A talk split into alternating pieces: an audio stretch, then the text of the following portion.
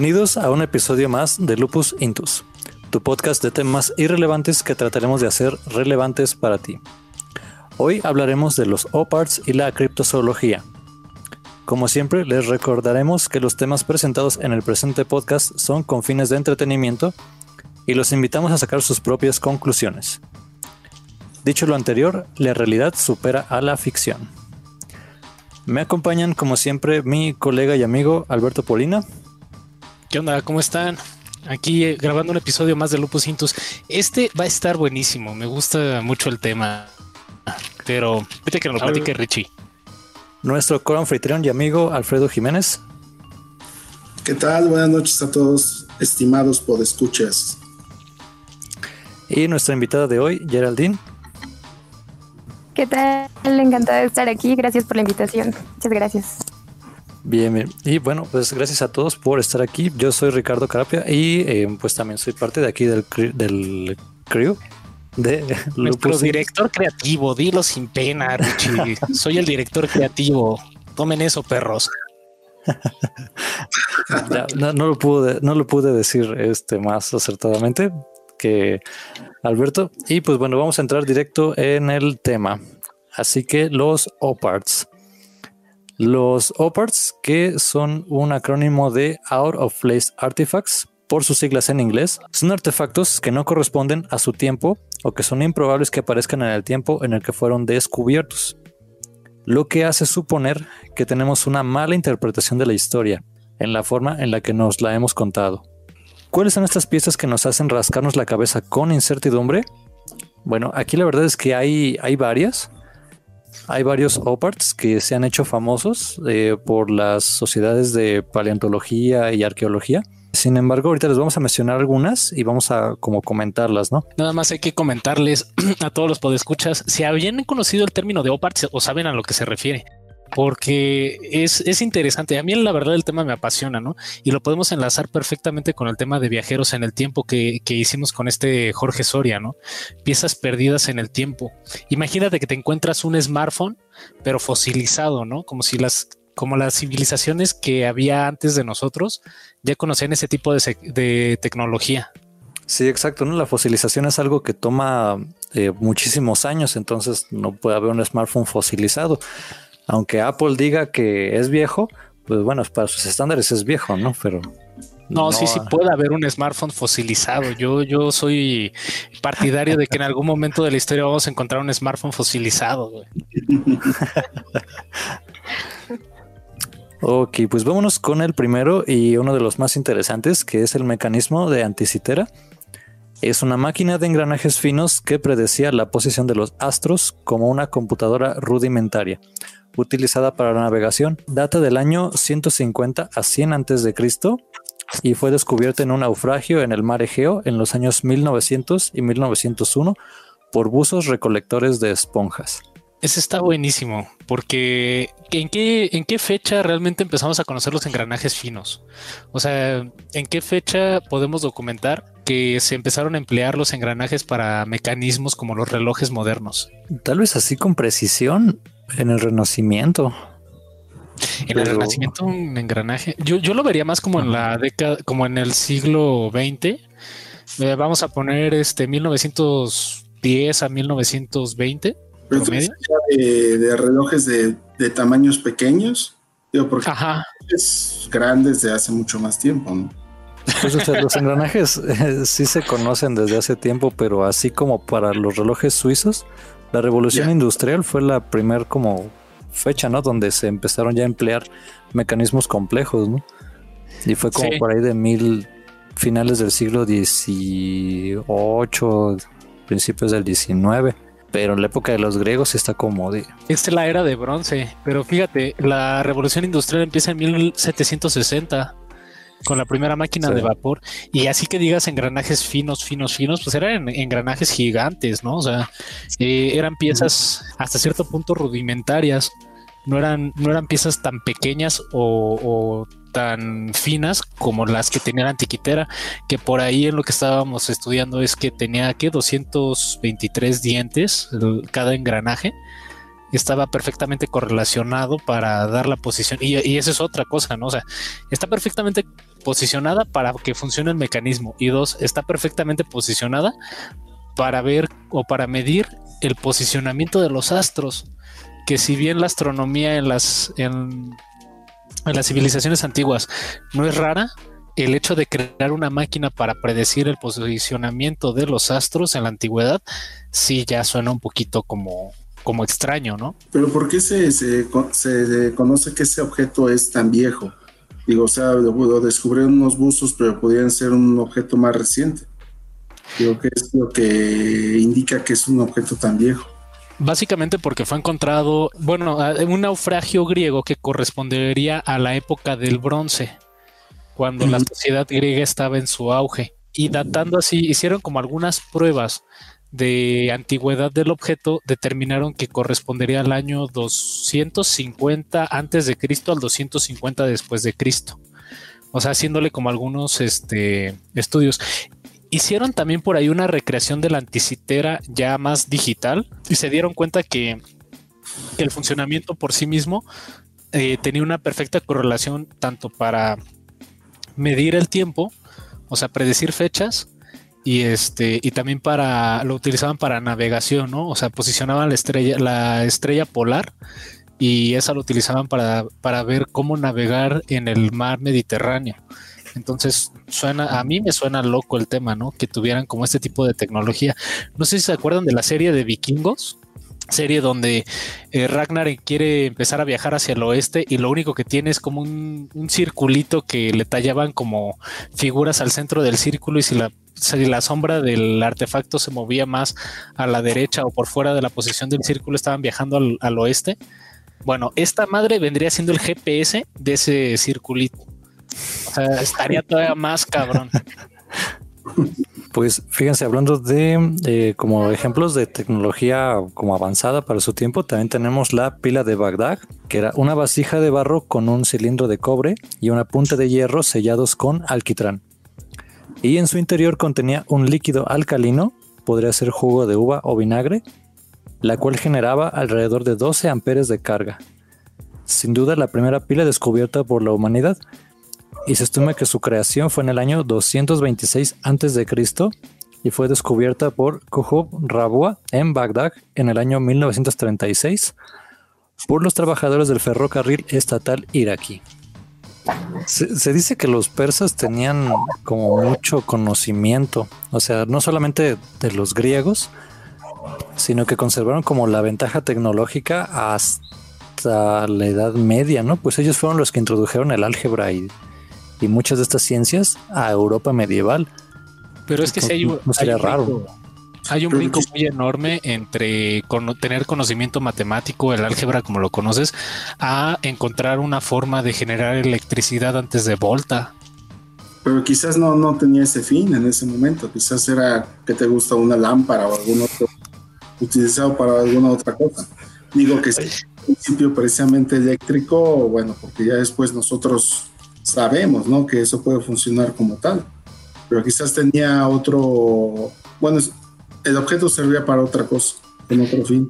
Fíjate, acabas de tocar un punto durísimo, porque sí hubo investigadores que dijeron que lo que para lo que servía esas vasijas era para enrollar pergaminos.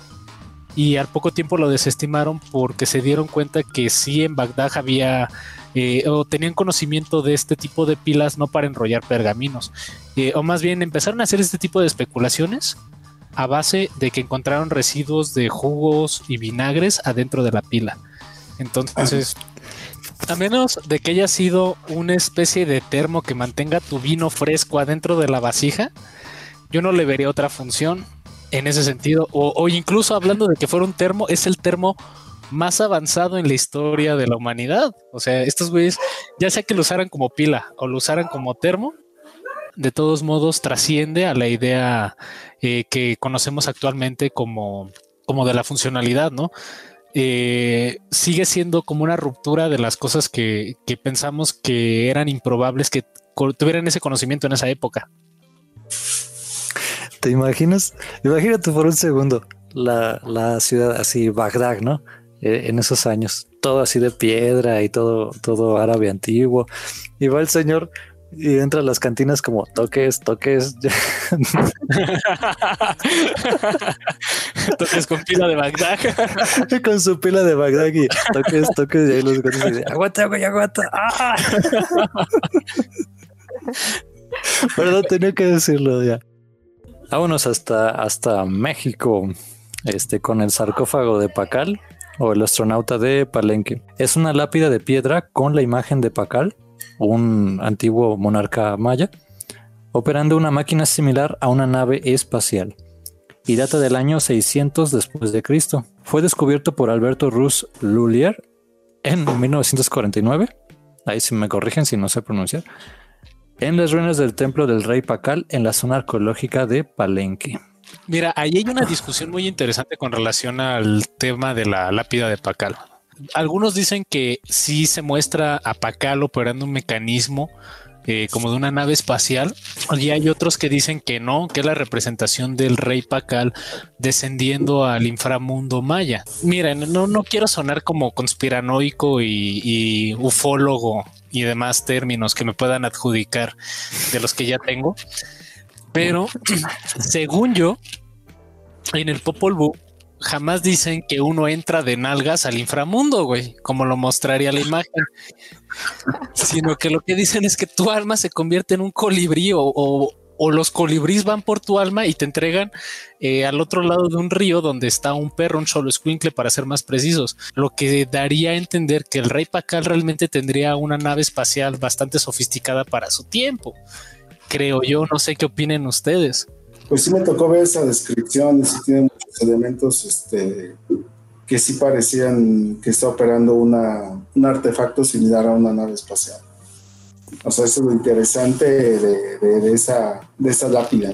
Es que observando la imagen, sí, como dice el oso, ¿no? Se ve como, como si estuviera dentro de una nave espacial, pero además el tipo de, representaciones que tiene, incluso no tiene como el cráneo deformado como los que normalmente se pueden ver en, en las, bueno, en las otras imágenes, ¿no? O sea, sí está totalmente extraño.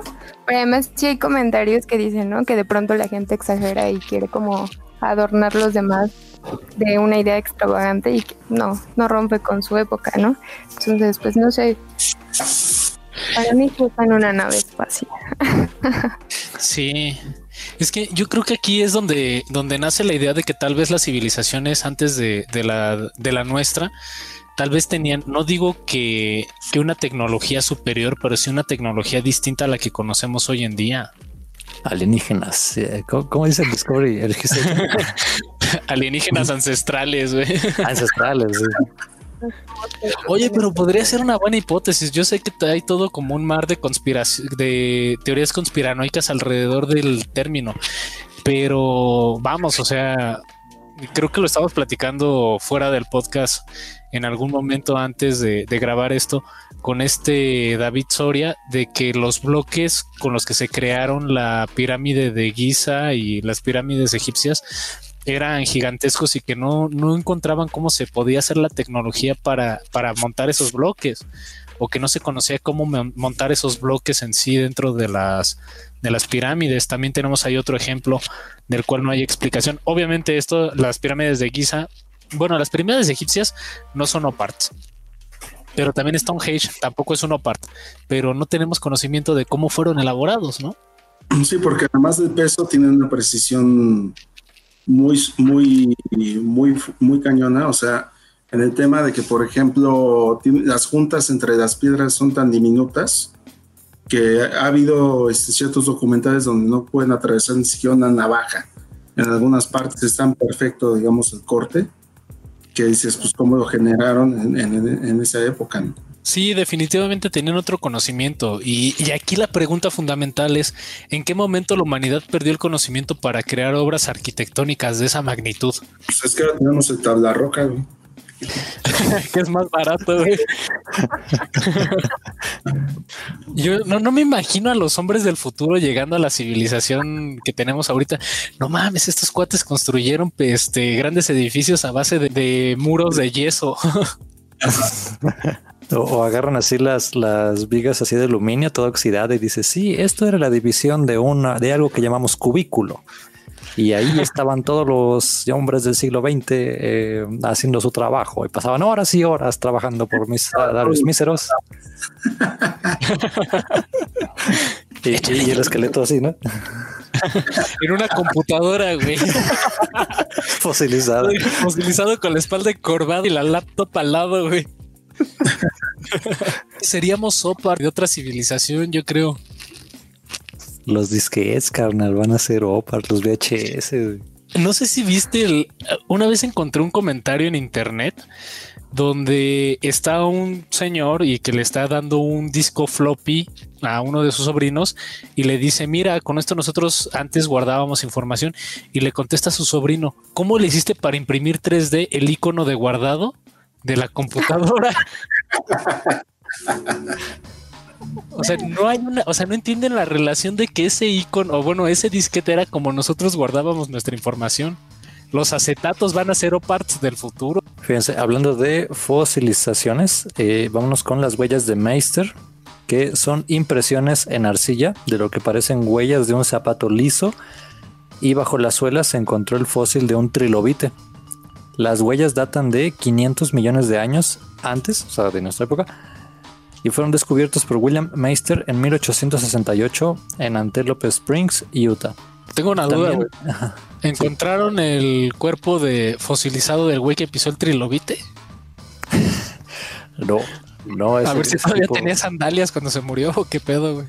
Justicia para el trilobite, que es crueldad animal. van, a, encontrar, ah, no mames, me heredaron unas sandalias y, tienen un trilobite clavado ahí. Ubican lo que es un trilobite, ¿verdad? Sí, es como una cucaracha antigua.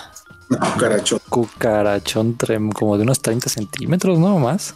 Sí. Sí, sí estaba enorme esa madre. ¿Todavía viven, no?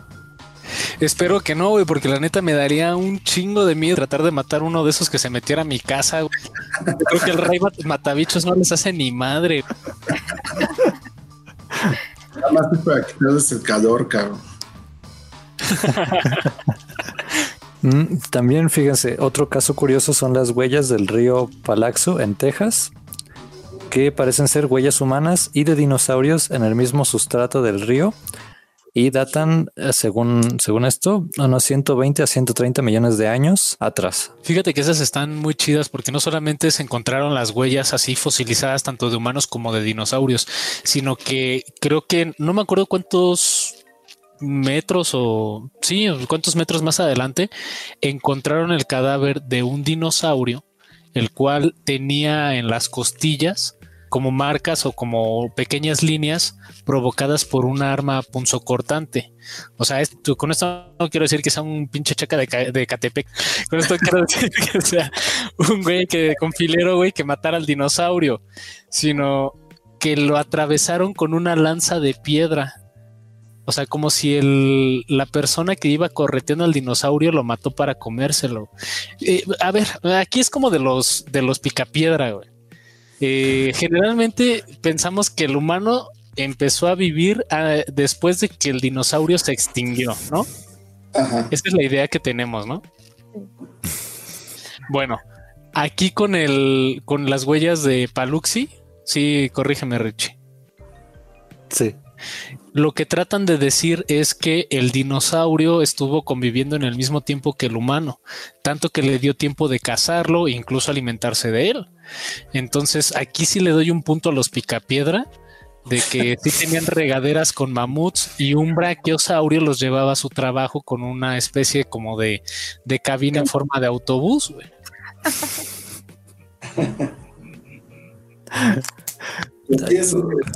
quizás sí hubo esa época en la que hubo esa convivencia entre ambas especies. O sea, hoy digamos que la historia antigua es tan vasta y con tan, con tan poca información que, bueno, pues quizás estamos omitiendo muchas situaciones que damos por hecho. ¿Quién sabe, Si, si, un, si un paleontólogo está escuchando esto, va a estar así escribiendo el comentario terrible así ahorita nuestro primer hater dentro de la nuestro primer hater dentro del podcast.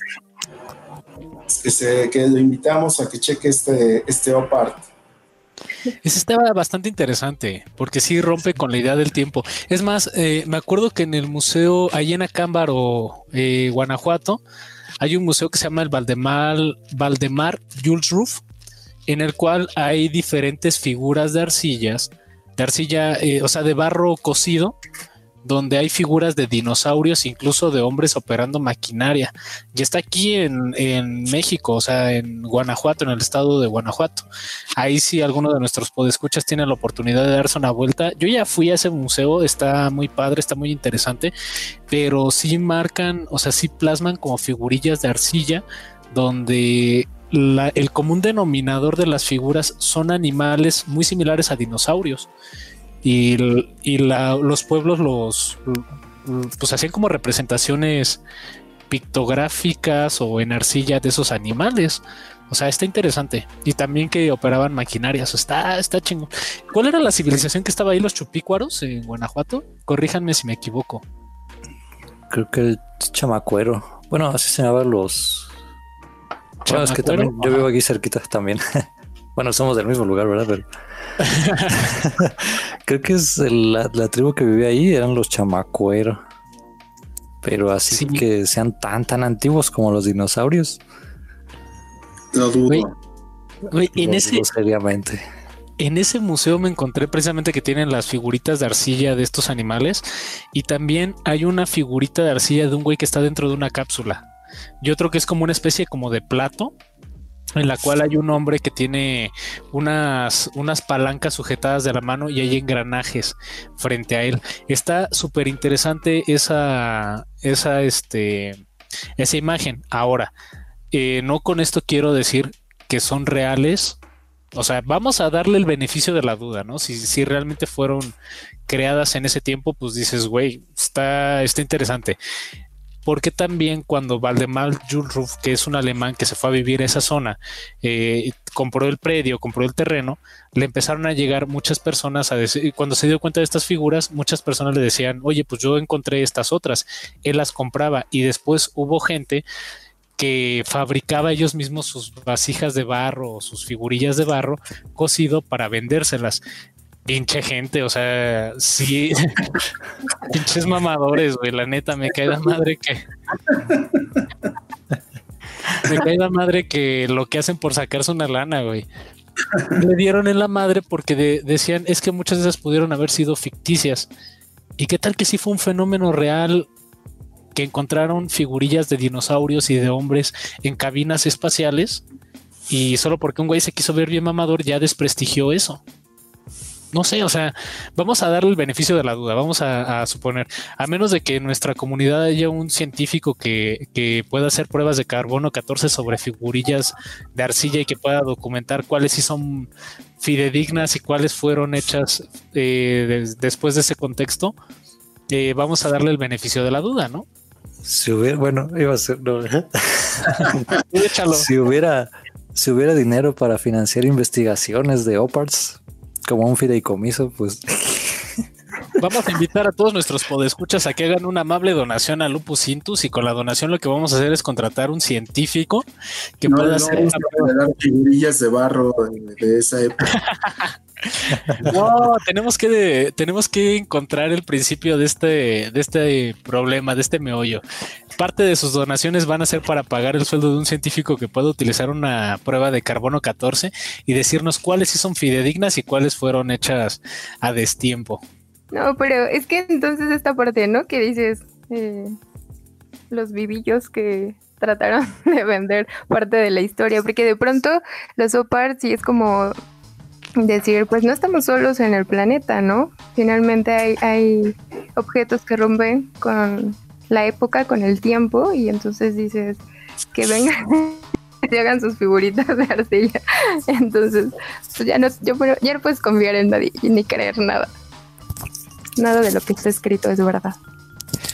Pero, ¿tú qué dices? Que sí pudo haber sido real que el hombre en algún en un tiempo pudo convivir con el dinosaurio o no? Sí, sí lo creo.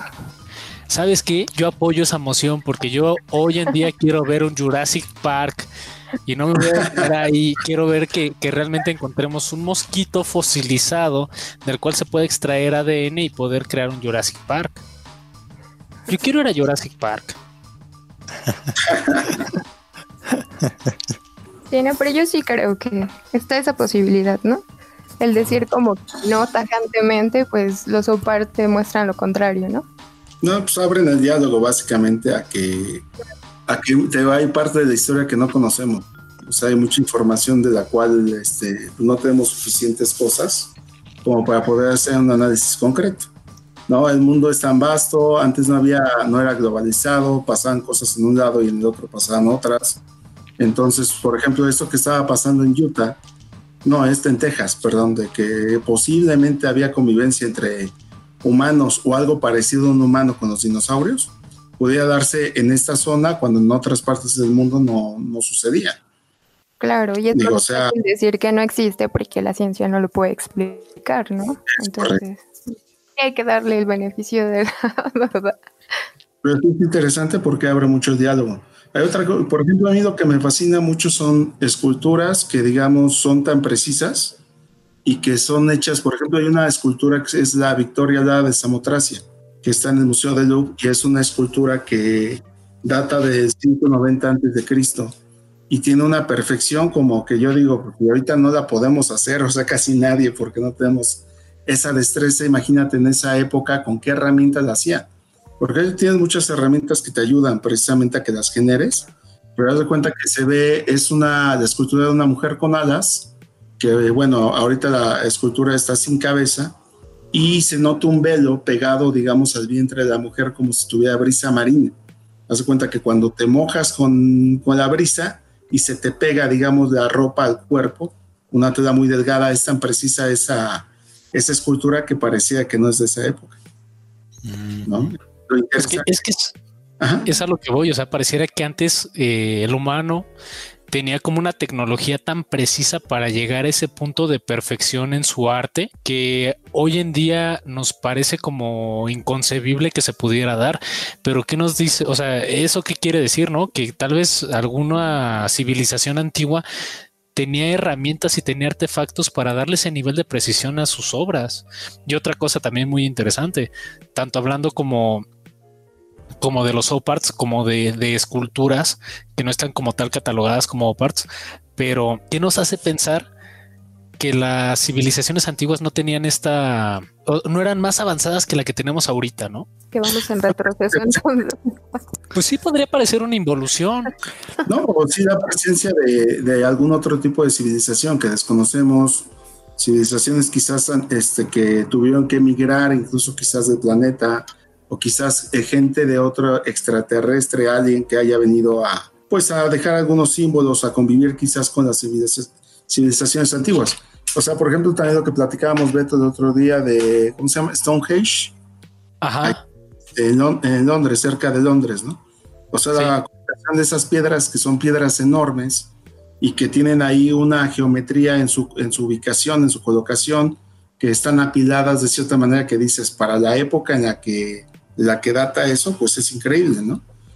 Este, hay también otros lugares, por ejemplo, acá por Guadalajara hay un lugar que se llama Tapalpa, donde no tiene esa configuración tan precisa, digamos, de esas piedras, pero simplemente hay un valle dentro del pueblo donde hay unas piedras enormes que no te explicas cómo, cómo llegaron ahí. ¿no? Entonces, eso es lo interesante, es todas esas marcas que te hacen dudar precisamente de qué pasó hace, hace un chingo de años. ¿no? Sí, y, las ciudades ciclopeas que existían antes, o sea, de piedras pues, gigantescas, ¿no? Que, no nos explicamos cómo movían esas piedras para generar fuertes o para generar este parte de la estructura de la ciudad, que hoy en día podemos ver y, qué es lo que movemos, pues ladrillitos que miden, ¿qué te gusta? 15 centímetros por 5 centímetros. Nos lastimamos la espalda, cabrón. perdón, que es el término, pero a mí me parece muy improbable de que todas esas ciudades se hubieran hecho, este, eh, no quiero sonar despectivo, pero sí como dicen, a lomo de indio, ¿no? O, creados por, por humanos como tal porque son piedras que cada piedra pesa alrededor de 12 toneladas. ¿Cuánta gente, Eh, ¿Cuánta gente se requiere para, para mover una piedra de ese tamaño? ¿Qué tecnología requieres para mover una piedra de ese tamaño?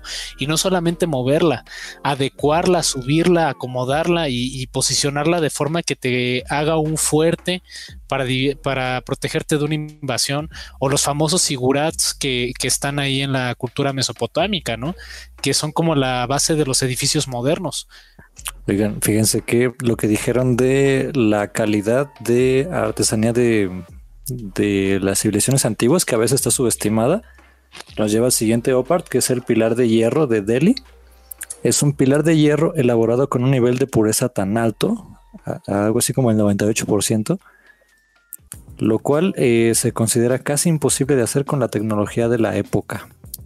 Es más o menos entre el 375 al 413 después de Cristo.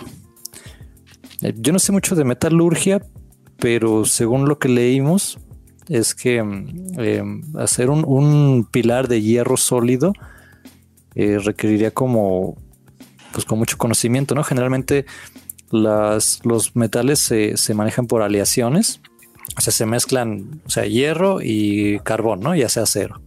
O el bronce es este estaño y no sé qué otra cosa y, ya no son puros, ¿no? Pero les da ciertas propiedades. Entonces el hacer un pilar de hierro sólido es como, digo, para los años 300, 400, creo que los, los herreros eh, europeos no podían. Y aquí la explicación que, decía más probable era esa, ¿no? De, pues, ¿cómo le hicieron? Pues eran muy buenos, güey. Pero ¿Crees que por ser hindús no somos buenos o qué? Comían muy sanos los Pero fíjate que, es interesante porque entre el 300 y 400 es cuando denominamos la, edad de bronce, ¿no? De las civilizaciones, porque el bronce era el, metal que más fácil lo podían moldear.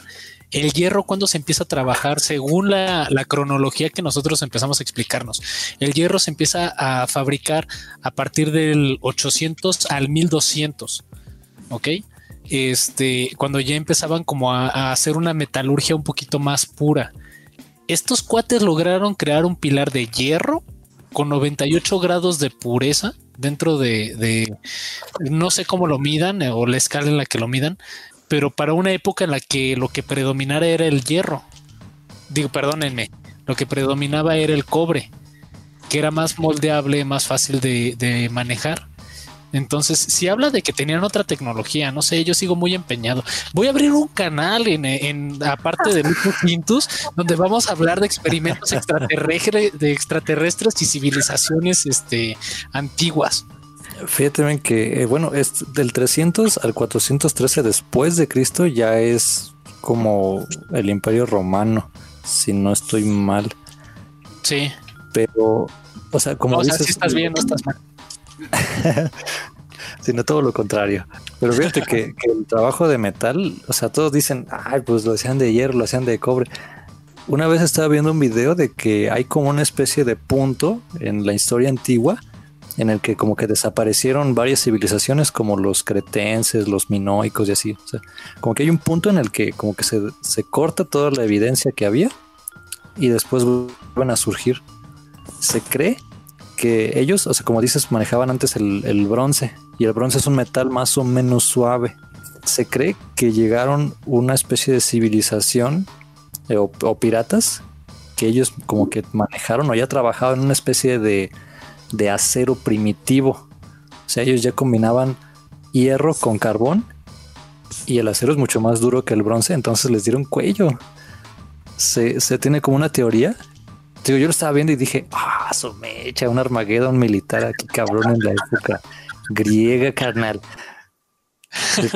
eso explica como ese gap, esa brecha entre la evidencia arqueológica. No, es que si me hablas de piratas, o sea, vamos a hablar de piratas en ese caso. Estos güeyes te podían quemar un DVD en un CD-ROM normal, güey. ¿Tú crees que el pinche acero les iba a costar trabajo? No mames, Richie. No, no, no, no hay fallas en tu lógica, men. Güey, no mames, así conseguimos toda la serie de Game of Thrones, güey. es el acero, valeriano, eso que. es correcto, el acero valeriano. Siento que este es como de esas cosas que, que, a quienes le llaman la atención es como de oh, y todos los demás decimos ah, ah". Está bien, ¿no? Es porque no lo entendemos. no lo entendemos y no contextualizamos en qué periodo fue hecho y, y cómo, cómo este, se las ingeniaron para lograr ese grado de pureza. Fíjense que de que sean de Stonehenge, también nuestro último opart son los megalitos de Baalbek. Megalitos de gran tamaño, supuestamente difíciles de mover con la tecnología de la época. Por lo que se dice que probablemente fueran construidos por extraterrestres. Y estos sí datan de la edad de bronce. A ver, un minuto, un minuto. ¿Estás tratando de decir que en las civilizaciones antiguas eran regidas por una serie de sumos sacerdotes de origen extraterrestre, los cuales dirigían a la humanidad y tenían una tecnología tan grande y tan vasta que podían mover grandes porciones de tierra y también este de, de, cantera que podía parecer que no fueron hechas por humanos. ¿Eso es lo que me tratas de decir, Richie? Uh, sí. Algo así. Instrucciones megalíticas. Sabes que yo podría citar, yo podría citar en este momento esa serie de alienígenas ancestrales, pero vamos a dejarlo en tema de dudas hasta que no salga una organización gubernamental que diga sí, tuvimos contacto con los extraterrestres. Pero sí, la neta, ya fuera de, de cualquier mame, fuera de cualquier broma, sí, yo digo, vamos, quitamos el término si quieren extraterrestre, pero las civilizaciones antiguas tal vez tenían una tecnología superior a la que tenemos ahorita. Y es más, no solamente como, como tecnología, sino también una conexión con la Tierra más profunda que la que tenemos ahorita. O sea, tenían otro conocimiento el cual olvidamos a lo largo del tiempo. Por ejemplo, aquí, Oso, tú este, eres arquitecto, ¿no? O sea, ¿cómo, cómo ponen los... o cómo moverían una cosa así tan, tan pesada? Digo, este... Muy complicado, digo, quizás... Sí, ¿no? Y con el tema de lo que ahora llamamos tortugas, o que bueno, que hubieran puesto algunos morillos, algunos este, maderos redondos, o sea, para que la vayas moviendo de manera horizontal. El tema que no se explica uno es el tema de la, de la elevación, o sea, cómo lo subes a la posición donde lo quieres. No sé si, por ejemplo, hayan ideado quizás de que hayan, alguna ocasión se discutió eso, de que se hayan hecho grandes, digamos, montañas de arena, donde precisamente pudieras ir subiendo los elementos y entonces los fueras colocando digamos, para que de manera horizontal, bueno, con, por medio de los rodillos, con unas grandes rampas, los vayas, los vayas moviendo, pero honestamente es algo muy complicado, o sea, son cientos o miles de piedras las que sean porque construían murallas construían fortalezas. Entonces es de lo más complicado que, que, que pueda haber, ¿no? O sea, pensando en la evolución que hemos tenido histórica, pues no, no, no, no tienes una explicación clara de cómo se pudo haber construido. Sí. Digo, pone que las pirámides de acá, las, las ruinas que tenemos aquí en, en, Mesoamérica, pues sí, o sea, todo lo que, lo que se hizo son con, con piedras de dimensiones menores, que sí, ahí sí, como dijera Beto, a lomo de indio, a lomo de esclavo se fue construyendo, que seguramente costó muchísimas vidas, ¿no? De tantas, tantas personas que por esfuerzo seguramente fallecieron. Pero. Ándale, eso quise decir, a lomo de esclavo. Perdón por el mal término. Pero el tema de estas construcciones megalíticas es impresionante. Stonehenge es una, es una muestra de eso. ¿no? Y como esas hay otras tantas en diferentes partes de, del mundo. Yo creo que toda esa información o todos esos textos de cómo los llegaron a mover estuvo en la biblioteca de Alejandría. ¿Cuál es el problema? Pues que la quemaron y, y se perdió y es un registro histórico que se perdió en el tiempo. Bueno, otro OPAR que encontré es el artefacto de Coso, que es como una bujía que se encontró dentro de una geodita, me parece que fue en 1971, y pues ya hablaba, ¿no? Como de esta parte de que se ocupaba posiblemente la electricidad en las antiguas civilizaciones. Sí, digo, si ya tenían la pila de Bagdad, esa que dice Richie que llegaba, llegaban a los bares de Bagdad hace más de 2500 años. ¿Qué, ¿Qué es? ¿Qué es? Estaban en diversión esos muchachos. ¿Tú agarrarías una bujía encendida, cabrón? ¿No has visto cómo no, se ve? Sí lo hice. Pasa así tremendo cuando una bujía fuera de un cilindro, ¿no? Sí, Pero vamos, o sea, lo que nos comenta JJ en este sentido es improbable que encuentres una bujía dentro de una geodita. O sea, una geodita tarda alrededor de, no, de 700 mil de años. Por ahí estaba el dato. Creo que esa la subimos ahí en el en la infografía. No, pero es que la geodita decían los que hicieron las figuritas de, de barro, güey. Ay, cabrón, ahí sí está más, ahí sí está más pelada, güey. ¿Cómo le haces para formar una geodita artificial, güey? Oh, tenemos. Ya ves la piratería que manejamos, muchacho. Eso sí, no, no puedo negar que si podemos quemar un DVD en un CD-ROM, este no se pueda crear un pilar con 98 grados de pureza en hierro, güey. Oye, pero aquí una vez estaba viendo la película esta de Jackie Chan y Chris Tucker de Rush Hour, que son policías. Hay un chiste así muy sutil que se sube el cuate que quieren parar un avión y dice, es que tenemos un problema con el alternador. Y mi papá, y yo, ¿qué te ríes? Pues es que los aviones no tienen alternador, el alternador manda la, la cosa eléctrica las bujías y los aviones no tienen bujías. Yo, ¿por qué? Entonces ya, ¿no? Este, es como de toda la tecnología. Si tú viajaras a, la hora paleolítica, ¿no? Y tienes una nave espacial o así, ¿dónde entra la bujía? En el alternador, seguramente, güey. es B8 tu, tu, nave espacial, güey. Es B8. máquina 302. Es el, es el DeLorean de Marty McFly, güey. Ándale. Ya se invitaba las balatas del avión. Antes de pasar a criptozoología, mi hipótesis. Antes de hablar de extraterrestres, las civilizaciones antiguas estaban más cabronas. O sea, sí tenían una tecnología superior. Por algo se hundió la Atlántida. No fue un relámpago lo que hundió la Atlántida. Estos güeyes crearon una pinche civilización tan chingona que este que tuvieron que meterla en el fondo del mar. Que de hecho por ahí había otro OPAR, ¿no? El mapa de. El mapa de Piri Reis. Que dentro de su mapa, aparte de lo interesante de que fue el mapa, él hacía como ciertas distinciones en que Sudamérica coincidía con la parte del continente africano. E hizo ahí unas acotaciones sobre la cartografía del suelo submarino. También este, puso dentro de su mapa una isla eh, o un continente en medio del mar eh, Pacífico. Sí, como que hizo un mapa antes que este Américo Vespucio, ¿no? Fue que, es correcto.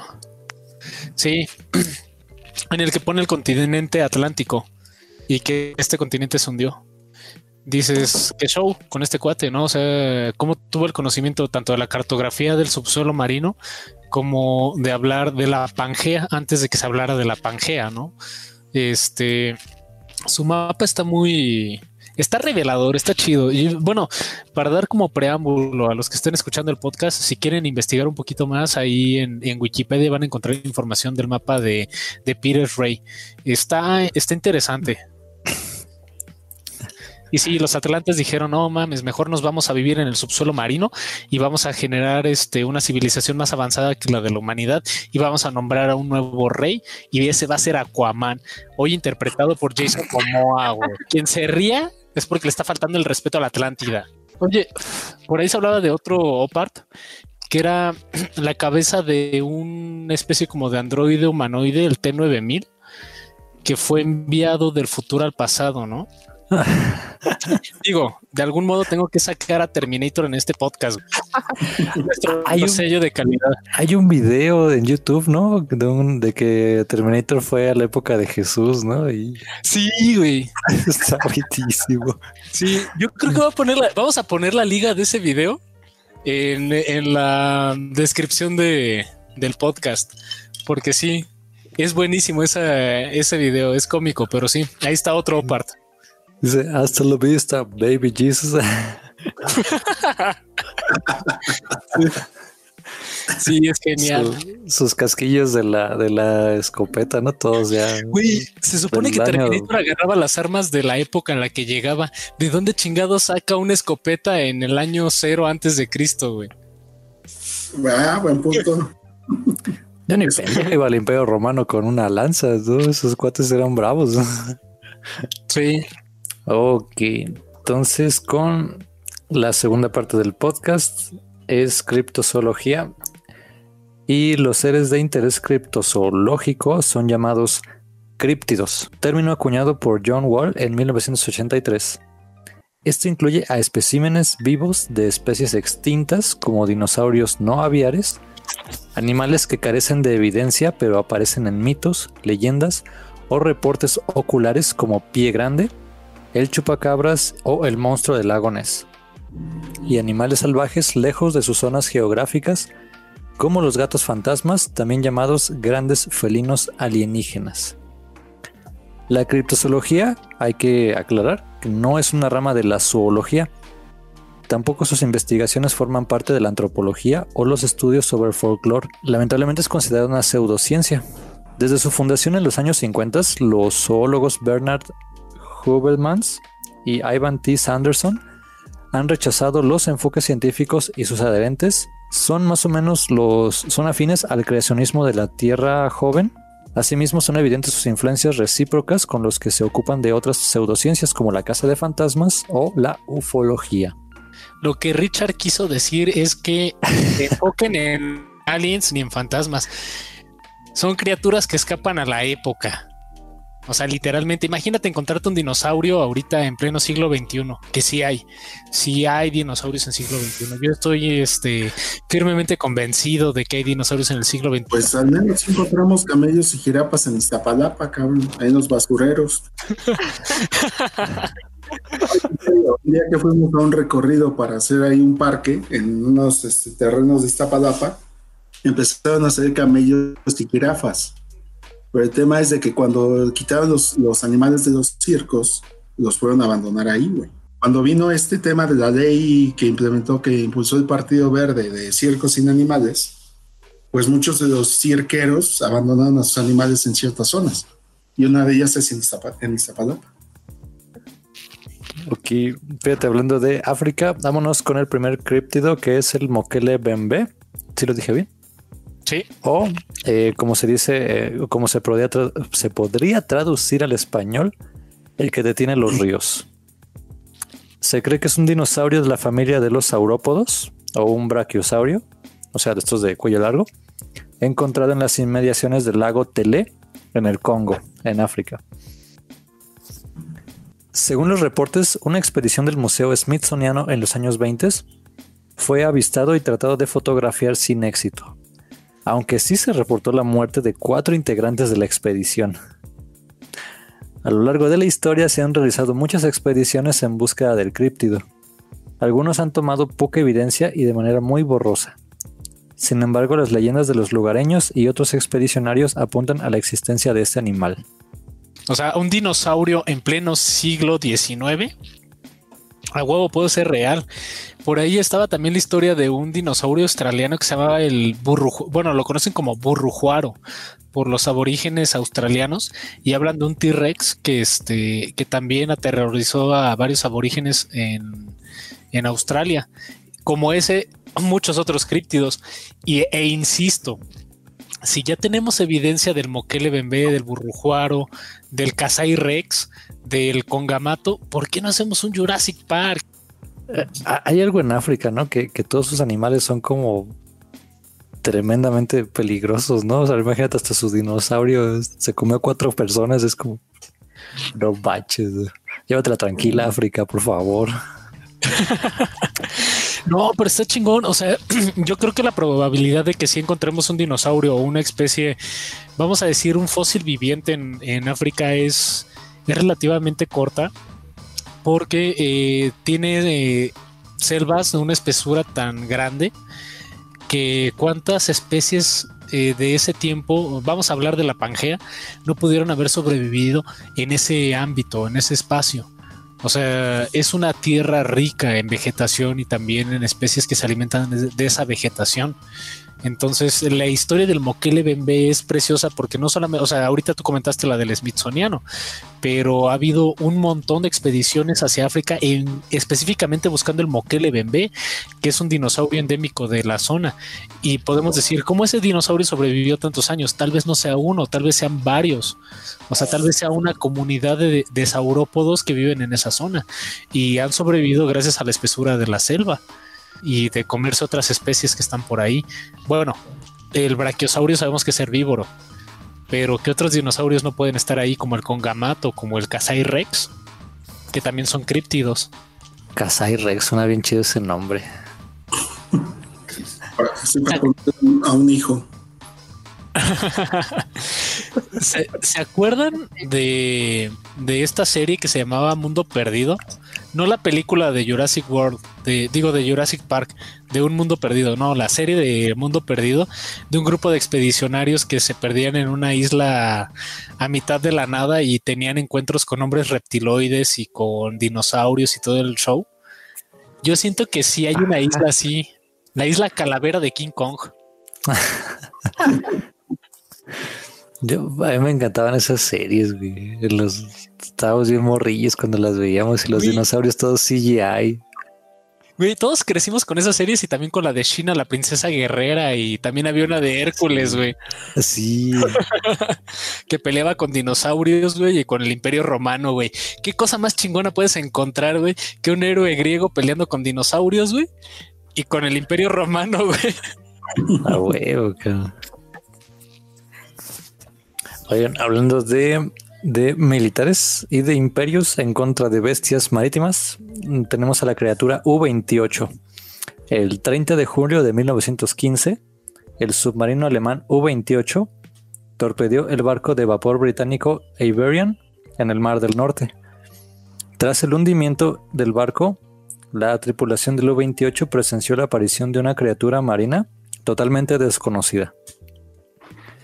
El capitán al mando, Greg George Freiher Gunther von Forstner, alemán, describió a la criatura como un cocodrilo de unos 20 metros de largo, con cuatro extremidades similares a patas grandes, una cola larga y puntiaguda, y una enorme cabeza también puntiaguda. Como un mosasaurio. Creo que sí. El que sale en Jurassic World que se come el tiburón. Ah, ándale, ándale. Sí, si lo googlean, es parecido. Eh, dice aquí que el capitán lamentó no haber podido fotografiar a la bestia, sin embargo no dudó en añadirla a su reporte ah, y relatar sus experiencias. Yo tengo una duda, ¿por qué, ¿por qué salieron a la superficie después de torpedear al, al pobre barco de vapor ahí? Es como de, vamos a ver cómo queda esa chingadera. Son alemanes, güey. Es, la época de los nazis, güey. Acabas de eran unos malditos. Oh, vamos a ver cómo quedaron estos hijos de puta.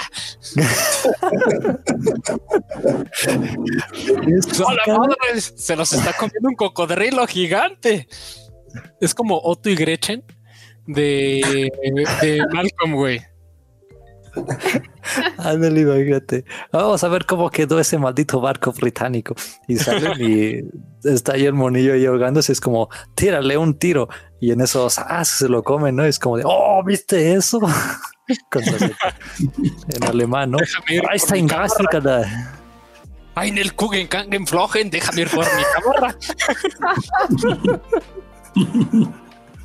Ok, el trunco eh, fue avistado en Margate, Sudáfrica, el 25 de octubre de 1924. Según el artículo titulado Un pez como oso polar, que se publicó el 27 de diciembre de 1924 en la edición El Daily Mail de Londres. El animal fue supuestamente visto por primera vez en la costa batallando con dos orcas, las cuales lucharon con la inusual criatura por tres horas. Esta utilizó su cola para atacar a las ballenas, y según se dice, saltó fuera del agua a una altura de unos 20 pies. Uno de los testigos, Hugh Balance, la describió como un oso polar gigante, y se encontró un cadáver de esta criatura y gracias a esto se pudo realizar la siguiente descripción. El animal fue medido por los bañistas y resultó medir 14 metros de largo, 3 metros de ancho y 1.5 metros de alto, y su trompa 1.5 metros de largo 36 centímetros de ancho y la cola midió 3 metros. Cabe destacar su pelaje de 20 centímetros de largo. La trompa se conectaba directamente con el torso del animal, pues no había cabeza visible en el cadáver.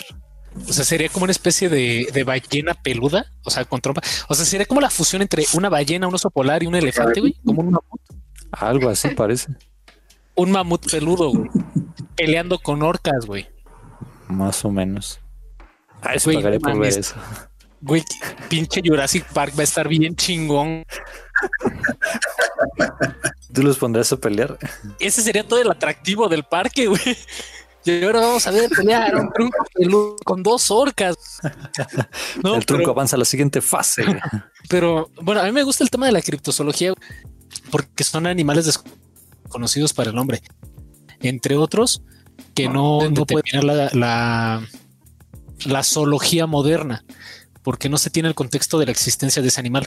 También otro tipo de globster fue el kraken que encontraron. Bueno, no kraken, fue un calamar gigante alrededor de unos 17 metros de largo que subieron un barco japonés, tengo entendido, un barco pesquero japonés, lo encontraron el cadáver de este animal y cuando se dieron cuenta era un, un, este calamar de 17 metros de largo. O sea, vamos a ponerlo en dimensión. Si ese animal hubiera estado vivo y flotando en, en el mar, sí hunde un barco de la antigüedad. O sea, un barco vikingo, pero sin pedo, sí lo anda, sí lo anda llevando al fondo del océano.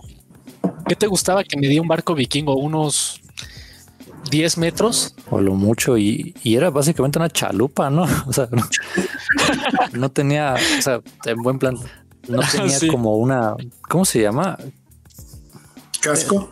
Ándale, no tenía un casco, o sea, no podías ir hacia la parte de abajo, ¿no? Eso ya es como más de navegación de los españoles y así. Ajá. Sí. O quién sabe. Ahora ¿no? imagínate- Pero- Ahora imagínate esta madre buscando comida, güey, enlazando los tentáculos por encima del barco y hundiéndolo hacia la profundidad, porque huele precisamente a, a los marinos que están ahí adentro, güey.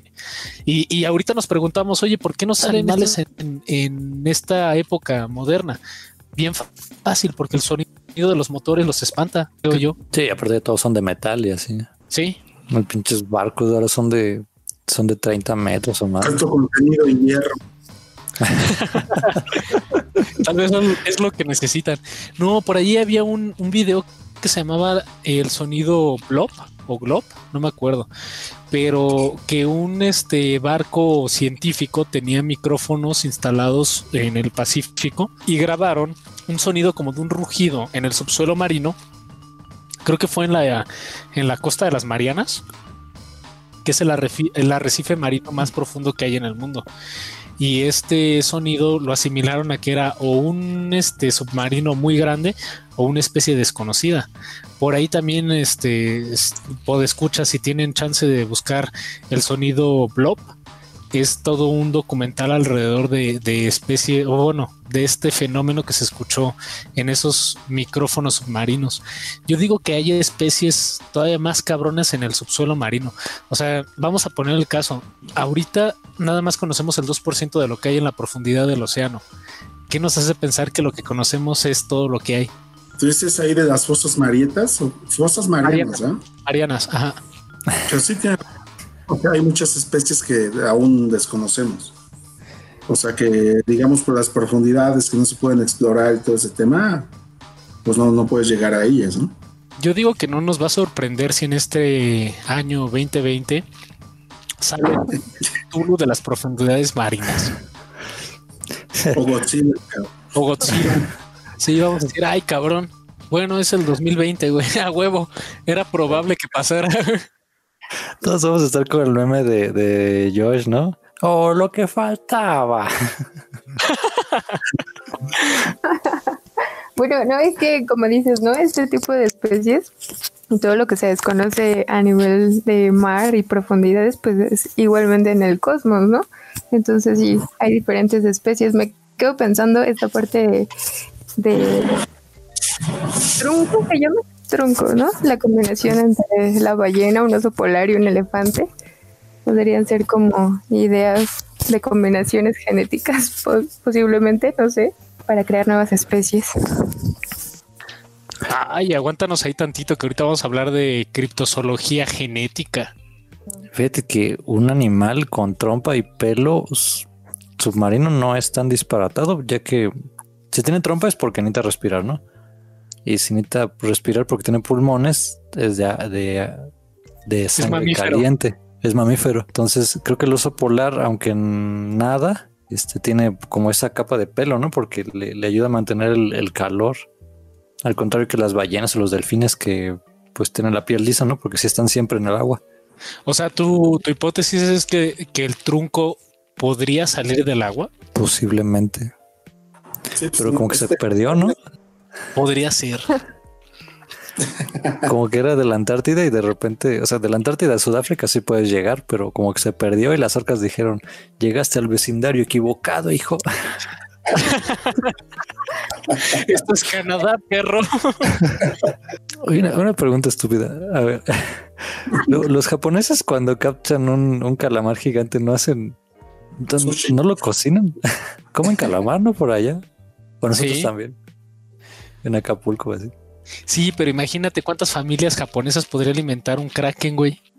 Fíjense, les pregunto esto japonés porque el que siguiente es el Su Chinoko. Hasta tiene nombre de comida, güey. Sí, Sushinoko. ¿Qué va a pedir el señor? Tráigame un sushinoko, por favor. Ah, ok, con alga o eh, quiere tempura. No, en alga está bien. Fíjense, el nombre Sushinoko es usado frecuentemente en el oeste de Japón. En el, noreste la criatura se conoce como Bashi Ebi. Significa literalmente serpiente mielera. De acuerdo con la leyenda, el Sushinoko se describe como un aproximado de 30 a 80 centímetros, similar en apariencia a una serpiente, pero con un grosor central mucho más ancho que su cabeza o cola. Posee colmillos venenosos similares a los de una víbora, algunos relatos aseguran que el animal mitológico es capaz de saltar hasta un metro de distancia y que emite un desagradable sonido. Aquí, aquí entra lo, japonés, miren, fíjense. Se dice popularmente que algunos sushinokos tienen la habilidad, la capacidad de hablar y una propensión a la mentira. Son las sirenas. Sí, pero, pero más bien como, como una especie de salamandra, serpiente. Sí porque dice que no son como, como serpientes. También se ha llegado a describir que tienen un gusto por el alcohol. En ocasiones, hijo, no son de lupus en ocasiones se traga su propia cola para que pueda rodar como un aro. En general y según la tradición se refiere al Sushinoko como una criatura pacífica y solitaria. E, e, esto suena sacado de estudio Ghibli, así más ni más, ¿no? Sí, totalmente. ya, me lo imagino así que, está la niña en el bosque japonés, ¿no? Y, sale el, pues la, la, serpiente se le acerca y ¿cómo estás, niña? Pero además todo alcoholizado, ¿no? todo borracho. Alexa, de aquí estás borracho.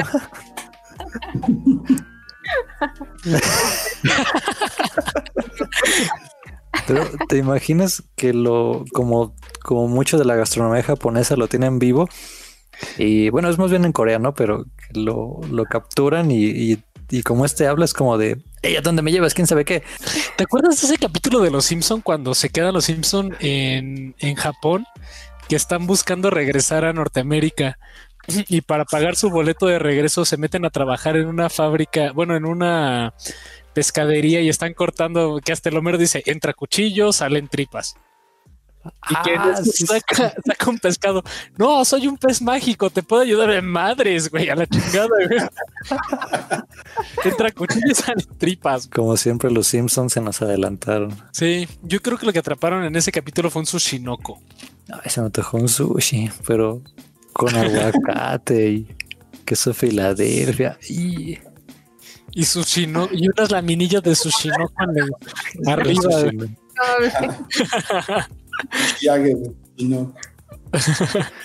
sí. Pero si viviera aquí en México le pondríamos un nombre como más, más curioso, ¿no? Ajolote. es que no, fuera de mamada, el ajolote es nuestro pez dragón. Dicen que, cada cultura tiene como su especie de dragón, ¿no? O sea, para los chinos son los Shenlong, que significa dragón largo. Creo Shenlong es, es dragón largo.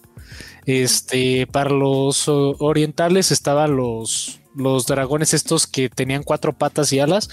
Pues tiene, tiene sentido que Shenlong significa dragón largo, pues Long significa largo, ¿no? pero no anglosajonamente. Ah, sí, es cierto. No había una denominación para el dragón de dos alas y dos piernas. Güey, tenemos que, que es- tenemos que soltarlo de que dejamos por, por cuestiones de tiempo, que de por sí nos alargamos, las cabezas de cristal, eh, porque es una historia como muy, como muy enredada, ¿no? Pero hay siete cabezas de cristal y las encontraron aquí en, ¿cómo se llama? Aquí a la vuelta de la esquina en, en, en Campeche, ¿no? En, en Chichén Itzá.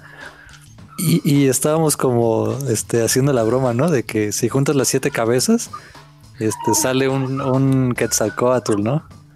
Sale un Quetzalcóatl y te rodea y te cumple tres deseos, ¿no? Es como, Sí. "A huevo". En China, obviamente, son bolitas Esferas con de estrellas, ¿no? Son estrellas y sale un Shenlong. Pero aquí no tenemos estrellas en la bandera, así que. Por el poder de Kukulkan te concederé tres deseos. Estaría de huevos, cabrón. ¿Qué le, pedi- Huevos. ¿qué le pedirías a, a Quetzalcoatl, güey? Buena pregunta. Sí, buena pregunta. Pero Cada sí, quien piense su deseo. Tenemos que soltarlo al final del podcast. va, me late. Mira, en lo que investigas eso, vámonos con la rana de Loveland. Su aspecto morfológico sería similar a la de un humano u homínido, y su cabeza sería la de un reptil o un anfibio. Su aspecto siendo en definitiva parecido al de una rana de 1.2 metros, se han relatado supuestos encuentros entre esta criatura y humanos en los años 1955, 1972 y 1998, siempre en lugares cercanos a ríos o lagos, supuestamente hábitats de estos animales. Esto es, este, este es gringo, definitivamente. Ah, sí, güey, totalmente. Pero, güey, o sea, aquí, aquí está interesante, aquí está chido, porque estos, estos ya animales criptozoológicos son este de folclore, porque no se tiene ninguna evidencia. En cambio, con el Moquele Bembe sí se tiene evidencia, güey. Y este, con la criatura de U28 se tiene evidencia, el tucón peludo se tiene evidencia. Pero, ¿qué hace rico precisamente para llamar este animal criptozoológico al, a este tema del podcast? Los avistamientos que ha tenido la gente y que hablan de una especie totalmente diferente a la humana y, e incluso hay reportes policíacos de gente que dijo ay es que iba manejando en la carretera y se me atravesó una rana gigante de 1.20 metros güey qué haces cuando a huevo te paras cabrón a huevo paras el carro y dices ah cabrón o sea hay reportes policíacos de eso. No sabemos en qué situación estaban los que lo reportaron pero es interesante Oye, no sé si sea el whisky legal o, o este o la marihuana importada de Florida, pero de que yo vi una rana, yo la vi. Te lo juro, oficial. 1.20 metros, pero sí es una criatura muy de folclore este norteamericano y lo interesante es de que hubo reportes policíacos y fue fue la policía a investigar la zona. Dices, ¿qué tanto se deben de creer? O sea, imagínate la llamada. Sí, oficial, este acabo de vengo manejando entre la calle tal y tal y me acabo de encontrar una rana de 1.20 metros. Y que en lugar de que la policía te diga, güey, este cabrón viene hasta el pito, mejor vamos a la zona para detenerlo porque va manejando en estado de ebriedad, digan, ah, huevo, hay una rana, güey.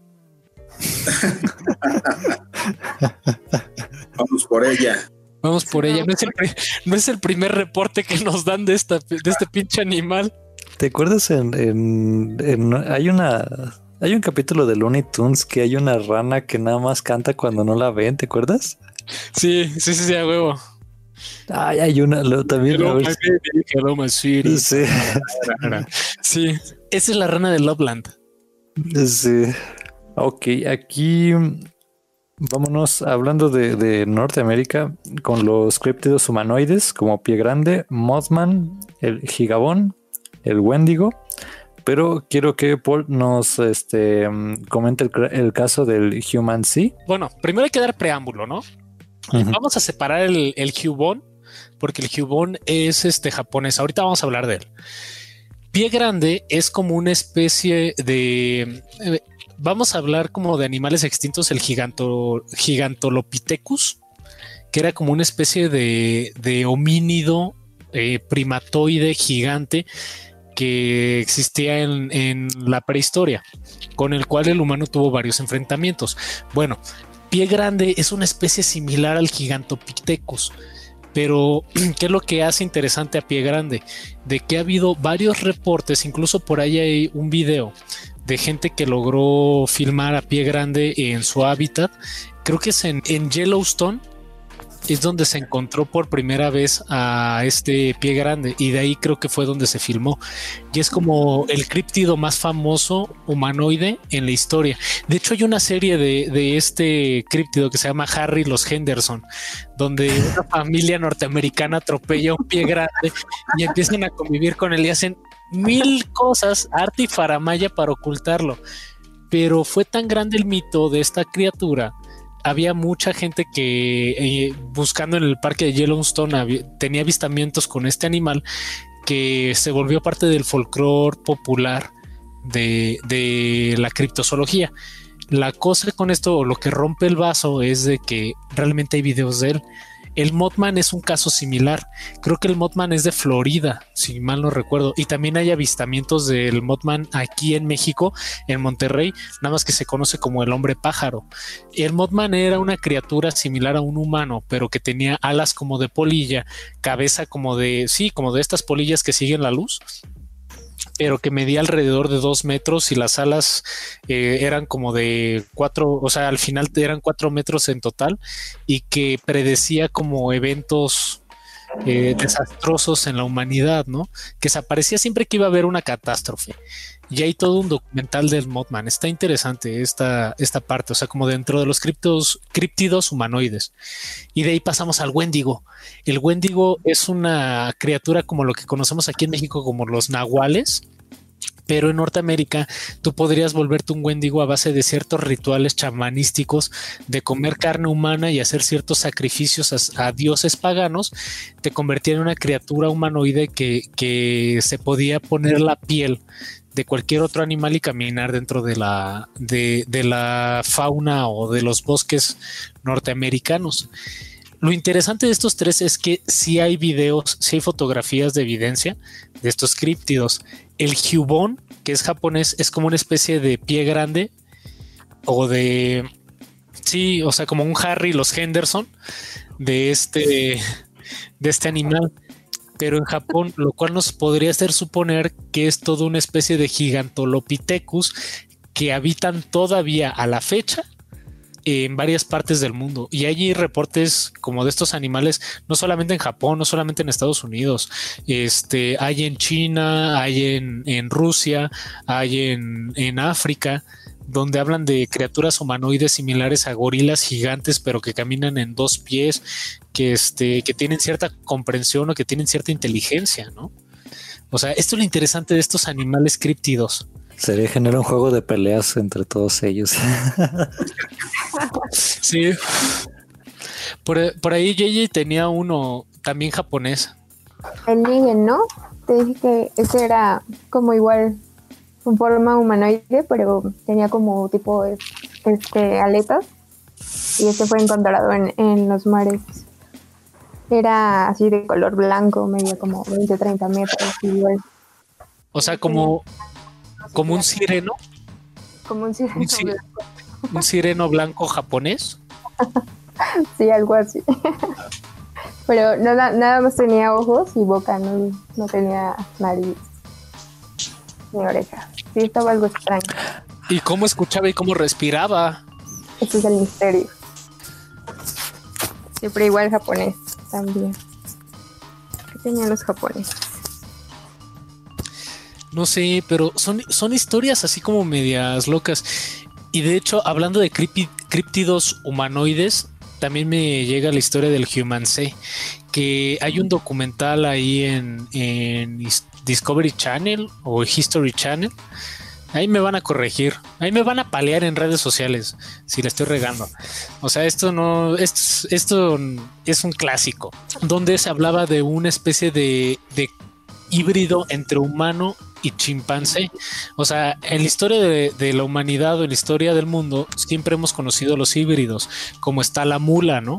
Que es cruza de, este, de caballo con, con burro. Con burro. Tenemos el ligre, que es una cruza entre león y tigre. Tenemos el oso hormiguero, que es una cruza entre oso y hormiga. No, no es cierto.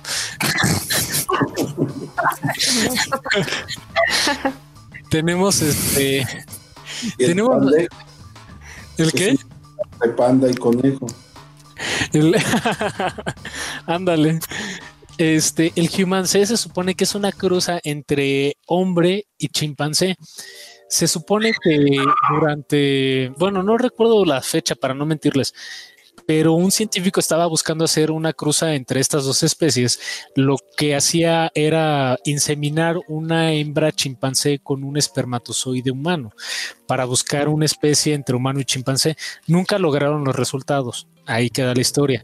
Sin embargo, en la década de 1970 encontraron en el Congo un animal que era un chimpancé con el cráneo más pequeño, que caminaba completamente erguido a dos patas, que era una especie similar al chimpancé, pero con una inteligencia mayor a la de sus, a los de su especie, ¿no? Y esta especie se llama, bueno, este animal se llamaba Oliver.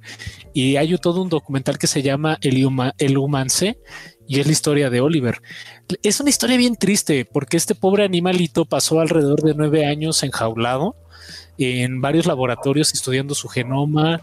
Después que pasó el tiempo en los laboratorios, lo compraron varias personas para llevarlos tanto a zoológicos como circos, donde lo ponían a fumar, lo vestían de ropa y lo ponían a hacer gracias. Y al final del día hubo un cuate que se llamaba William Ay, se va el nombre. Me acuerdo, era Will algo. Se lo lleva a una reserva de chimpancés donde ahí Oliver pasa sus últimos días ya como en una especie más, más tranquila, más, más relajada, pero sigue siendo una especie única en su mundo. Estudiaron su genoma y no tenía parte de, haber sido como manipulado genéticamente con ADN humano. Se encontró una pequeña variación en el ADN de chimpancé. Sin embargo, se podría hablar de que este animal era el, el eslabón perdido. Y es interesante, pero también es una historia triste. Imagínate que eres el último, el único espécimen de tu especie. Imagínense que son los únicos en el mundo Está terrible la historia de Oliver, pero es interesante. Ahí les recomiendo que busquen el documental. Y este es como otro criptido, es como el Mewtwo de los de los criptidos, ¿no? O sea, podría haber sido una, especie de cruza entre humano y chimpancé, ¿no? Creado en un laboratorio. Está, está interesante. El Mewtwo. ¿Dónde fue eso? Fue en, en Texas, si mal no recuerdo donde Will lo rescató, pero lo encontraron en el Congo africano. Otra vez vuelve a salir al tema del Congo, donde en el Congo encontramos al Mokele Bembe, al Kasai Rex, al Concamato, que también son especies este, de críptidos que la humanidad no se ha podido explicar. El Human C podría ser como el eslabón perdido, la parte que nos que conecta esa situación de la evolución darwiniana que hablaban de una parte homínida, una parte primate. ¿Qué objeto tendría ser una combinación entre humano y primate? Yo creo que nada más es por compatibilidad, ¿no? De que quieren verificar que sí, realmente, pues hay ese, esa congruencia, digamos, genética entre ambas especies. Como dice el tema del eslabón perdido y verificar si pudieras eso. Pero como dice, pues es muy triste y lamentable que se lleve a, cabo ese tipo de experimentos. Es que, bueno, todos los genetistas que han buscado como la hibridación, lo que buscan es sacar la mejor versión de cada especie, ¿no? Vamos a pensar en una mula, la resistencia que tiene una mula para cargar grandes cantidades de peso y este y la disposición que tiene un caballo para obedecer a su amo, ¿no? O sea, buscamos la parte, la mejor parte de dos, de dos especies. ¿Cuál sería la mejor parte de, de un chimpancé humano? Sería que este, esta hibridación tuviera la resistencia física de un chimpancé y la capacidad intelectual de un humano. ¿Qué lo pondrías a hacer? Sería como un esclavo perfecto. Es más, si hablamos de una guerra, podría operar armas sofisticadas y tener más resistencia que un humano convencional. Está, está muy cabrón, o sea, e, es de, las cosas que se hablan dentro del, documental del Humanse, pero a mí la verdad me sigue pareciendo una historia bastante triste, ¿no? O sea, que la genética moderna le apuesta esas cosas jugando a ser Dios, como, como decimos, pero afectando la vida de una especie. Y esta especie pues se vuelve la única en su mundo. O sea, imagínate que eres el único ser que va a, crecer de esa especie. No hay otra especie similar a ti. Eres el único. La parte oscura de la ciencia, ¿no? Porque finalmente, como dices, es tomar la parte que te sirve de la genética de una especie para convertirla en otra o mejorarla, ¿no? Pero todo el daño que conlleva. Y sí, la verdad está, está muy cañón esa parte. Sí, entre es híbridos, o sea, se, se, hacen en muchas partes, ¿no? Por ejemplo, especies caninas. ¿no? Que sí fue una especie como total. O sea, Oliver como tal se encontró como una especie endémica del Congo. Pero lo que queda todavía como en el margen de duda es que si fue manipulado genéticamente, dado que el ADN de un chimpancé dista poco de lo que es este un chimpancé en el caso de Oliver no se encontró ADN humano, pero para que hubiera ese brinco en la evolución, muchas personas especulan de que sí fue este, genéticamente alterado, no él, sino su madre, para que sus crías tuvieran esa, esa propiedad. O sea, vamos, vamos a pensar en este Mendel, que decía que determinada determinadas generaciones tenían cambios significativos para adaptarse a su medio ambiente.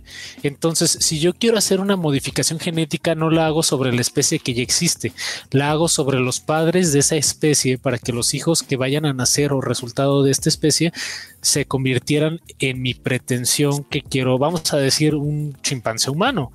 Modifico el ADN de la madre para que cuando se reproduzca sus crías nazcan con esas habilidades, eh, ya con esas cualidades eh, aplicadas, ¿no?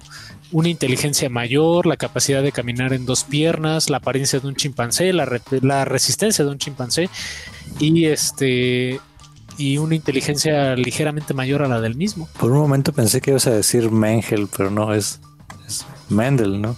Mendel, Mendel. Uno es el fraile y el otro es el nazi. No, es que sí hubo, sí hubo un científico loco llamado Joseph Mengel y ese era nazi y hizo experimentos con gemelos. Pero no, el de las leyes de Mendel, ese sí fue un genetista. Ajá, es correcto. Sí, me refiero ese sí, el otro no. Bueno, sí, el otro no. bueno, para, para, descifrar todo este tema también vamos a requerir la aportación, la donación de todos ustedes para empezar a hacer experimentos genéticos entre hacer un híbrido entre humano y chimpancé. Nuestro científico que vamos a contratar tiene por misión ¿Qué era lo primero? Determinar la, eh, la, antigüedad de los de las piezas del, del Museo Valdermal Jurruf. Ajá. Y segundo, crear un híbrido entre humano y chimpancé. No, es que a mí, a mí sí me, ah, sí, a mí sí me rompe el corazón. Sí está triste la historia de Oliver, güey. Como la de hombre elefante, ¿no? Sí la han escuchado. Ah, bueno, pero es que sí, sí, sí la hemos escuchado, pero el hombre elefante fue una enfermedad que es gigante gigantismo, ¿no? Que ciertas partes de su cuerpo crecen desorbitadamente a, relación a como crece su cuerpo normalmente, al cuerpo de una persona normal. De modo que si tienes una nariz, se te empieza a hacer como grande, grande, grande, grande, grande. La cabeza te empieza también a crecer de proporciones mayores a los que a lo que un humano convencional. Pero el caso de Oliver es que tiene incluso como todos los rasgos de adaptación de una especie nueva como un eslabón perdido. ¿Se acuerdan de la película del planeta de los simios? Fíjense, lo que también hay críptidos voladores y la mayoría son eh, como bien asesinos. Pero el que vamos a mencionar ahorita es el pájaro león. El pájaro me agarras.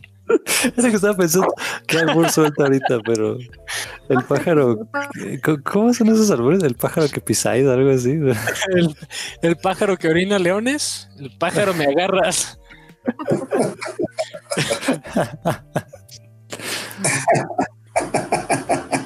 Bueno, de paréntesis, el pájaro león, sin albur, es un ser críptido volador que supuestamente cometió múltiples asesinatos al ganado en la parte sur de Honduras durante la década de 1940.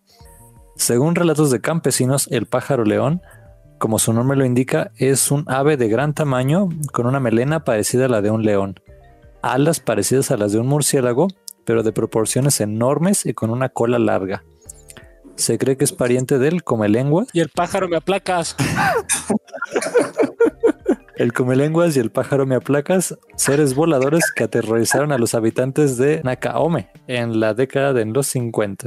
es que este es un caso como del chupacabras también. O sea, es un animal del folclore este hondureño, ¿no? Eh, ataca solamente ganado. Creo que también personas llegó a atacar, ¿no?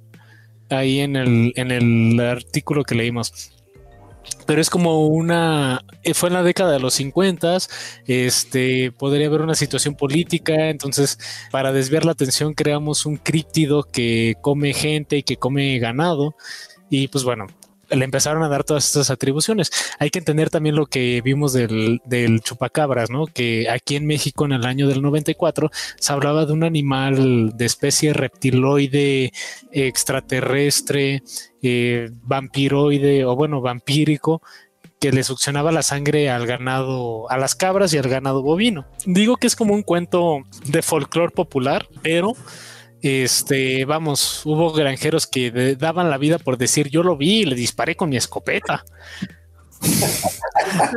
un, pájaro me agarras, voló sobre mí y hizo volar un carro con su rayo, con su rayo láser. creo que es más que... familiar come lenguas, ¿no? Ese, el chupacabras. ¿Cómo, cómo, cómo? Familiar, como decía, ¿no? El pájaro león que tenía relación el come lenguas y el come lenguas sí comía ganado. Entonces sí está ahí como relacionado con el chupacabras, como ahí. Pues no, no, no comía ganado, comía lenguas. A mí de Honduras, el críptido que más miedo me da es el. También tiene nombre así como de animal, ¿no? Así como Mara Salvatrucha. Ese me da un chingo de miedo, güey. Sí, no. Dicen que se aparecen por aquí también. En las vías del tren, güey. en un tren conocido como la bestia, güey. Sí, güey. Sí, dan miedo. ya sé.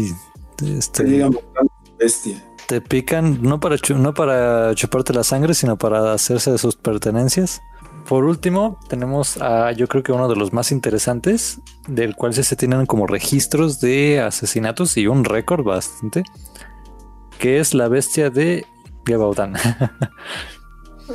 es el nombre histórico atribuido a un críptido devorador de hombres, semejante a un lobo, perro o perro lobo, que asoló la región de Gebaudan, ubicada actualmente en el departamento francés de Lucerne, región de Occitania, en el sur de Francia, entre 1764 y 1767.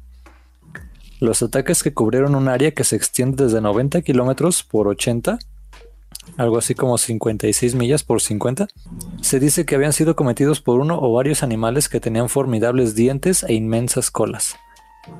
Según testigos contemporáneos, el número de víctimas difiere según las fuentes.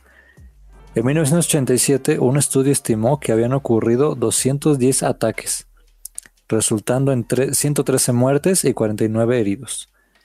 98 de las víctimas habían sido parcialmente devoradas. Sin embargo, otras fuentes afirman que las víctimas mortales fueron entre 60 y 100 adultos y niños, así como contabilizaron más de 30 heridos. De aquí cuéntanos, Paul, aquí hay una película y hay una teoría. Sí, de hecho la película está preciosa, se llama Le Pacte des Loups en francés, Pacto con Lobos en español que habla precisamente de la bestia de Gebaudan. Eh, obviamente, como toda película, le meten como ciertos matices este, dramáticos, ¿no? Eh, está interesante, pero ¿qué fue realmente la bestia de Gebaudan?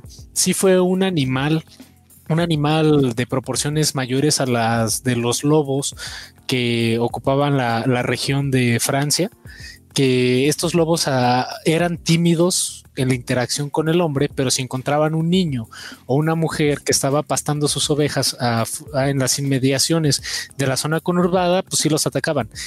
Este animal no solamente atacaba en las zonas, en las inmediaciones, sino se metía a la zona conurbada para atacar este, víctimas como niños y mujeres pero no se trataba de otra cosa más que de un león.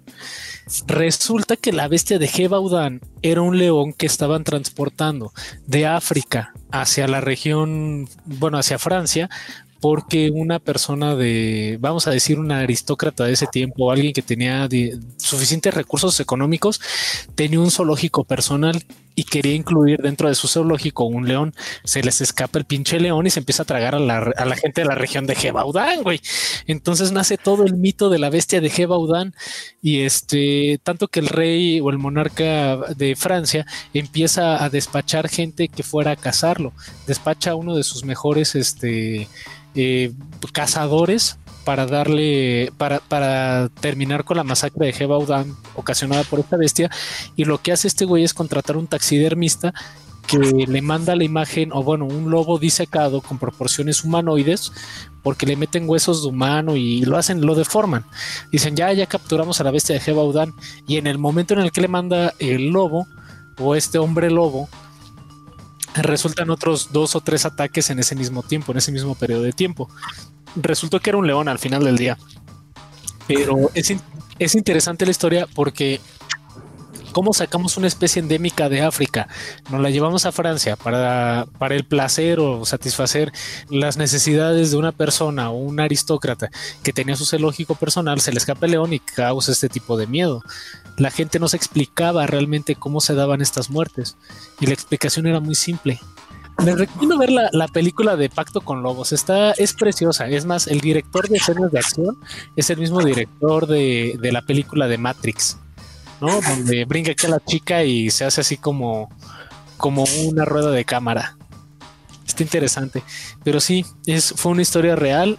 No es un críptido como tal es un animal este, endémico de África que se sacó de su medio ambiente y que empezó a aterrorizar a la región de Gebaudán. Como dicen, a menudo la explicación más simple es la mejor, o la más acertada. Esa es la navaja de Ockham. Eh, a mí, este a mí sí me picó así como la de un lobo en Francia, de un lobo, un león en Francia, su mecha. Y sí, o sea, un león tiene la capacidad de matar gente así al por mayor, ¿no? Y dado su consumo calórico, es totalmente lógico.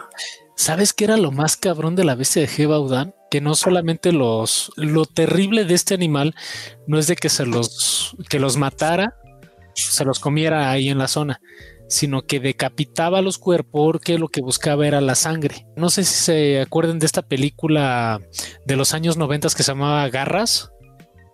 Sí. Ah, sí. De un grupo de Con Michael Douglas, es correcto. Que van a una región en, en, África de unos leones que son tan voraces que impiden que, que entre el ferrocarril. O sea, había tantos ataques. Eh, creo que el arco de la película se centra en que quiere meter este, líneas ferroviarias en África, ¿no? Corrígeme, Oso. No, sí, de, eso es. Y este, y los lugareños estaban muy espantados porque no podían construir el, el ferrocarril, dado que había un monstruo colosal que los atacaba. Resultó que ese monstruo colosal eran tres leones que ya habían probado la sangre humana y lo que hacían era decapitar a las víctimas o decapitar a sus presas para beber su sangre y de esa forma ellos pues, se alimentaban al final del día. Entonces, imagínate que sacas un león de África, te lo llevas a, Francia por mero interés de tener tu zoológico personal y este se te escapa el pinche león y qué hace un león en, en Francia, por lo mismo que hace cualquier león en África, tratar de subsistir, güey. Que le debe haber dicho cuando llegó el invierno, así como que no, es que pinche frío hace aquí, güey. Está cabrón, güey. Deja matar unos pinches cristianos por ahí. No, sí, y el resultado es que atacaba más a mujeres y a niños, no porque fuera este machista el pinche león, sino o, o de alguna otra forma este selectivo, sino porque para la visión de los depredadores africanos siempre se van sobre la víctima más débil. Lo que dicen que las leonas africanas separan de, la, de los grupos a los débiles y enfermos, ¿no? Entonces hacen que toda la, camada corra para separar a los débiles y enfermos y de esa forma cazan los leones. Entonces eh, la bestia de Gebaudan comía mujeres y niños porque en proporción física y en tamaño los veían más vulnerables entonces por eso seleccionaba a sus víctimas por eso, ¿no? Porque los veía como, como más fáciles de atacar. Pero, hay detalles, bueno, que dicen que no encaja porque los depredadores, o sea, la cabeza no es algo que sea llamativo para ellos, ¿no? Y que además las víctimas aparecían desnudas. Entonces, queda como la incógnita de que si era un león o no. Bueno, queda la incógnita, pero imaginemos que cerremos los ojos un minuto y pensamos, pensemos que te ataca un león. no, gracias. Como especie, nosotros nos hemos vestido con, ropa, ¿no? En ese tiempo era algodón y, y lana. Para comerte la carnita, tenían que quitarte esa vestidura. Entonces, ¿qué hacen con las, con las garras? Sacar, o sea, o, separar tu parte de, tu vestimenta para llegar a tu piel. E incluso la misma piel llegaban hacia tus órganos, que es lo que generalmente comen. Pero, pero sí, eso de la cercenación, sí, como que eso ya se ve como, como algo ritualístico, porque digo, tendrías que separar las vértebras, ¿no? Digo, como si me estuvieran viendo, imagínense, ¿no? Pero separar una vértebra de otra y, cortar es, es, todo un show, ¿no? El león así cortando con la uña así como... Tal vez no era la uña, tal vez sí trae una navaja suiza, güey, no sabemos. No, de hecho, en esa película de Pacto con Lobos, eh, ponen una hipótesis de que quien compra León es un aristócrata francés quien lo entrena y aparte le pone como una especie de coraza encima y en la coraza tiene tiene mandíbulas como metálicas y este lo que hace es que con esas mandíbulas metálicas desgarraba más fácil a sus víctimas y una vez que las desgarraba se alimentaba de ellas.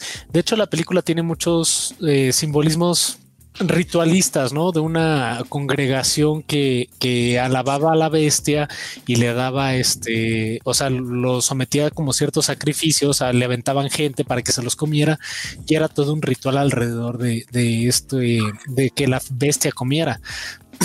Pero bueno, lo más, o sea, nada más alejado de la realidad lo que realmente pasó es que lo querían para un zoológico personal. Pues ya que tienes un león en tu zoológico personal, pues ¿qué quieres? ¿No? Verlo alimentarse.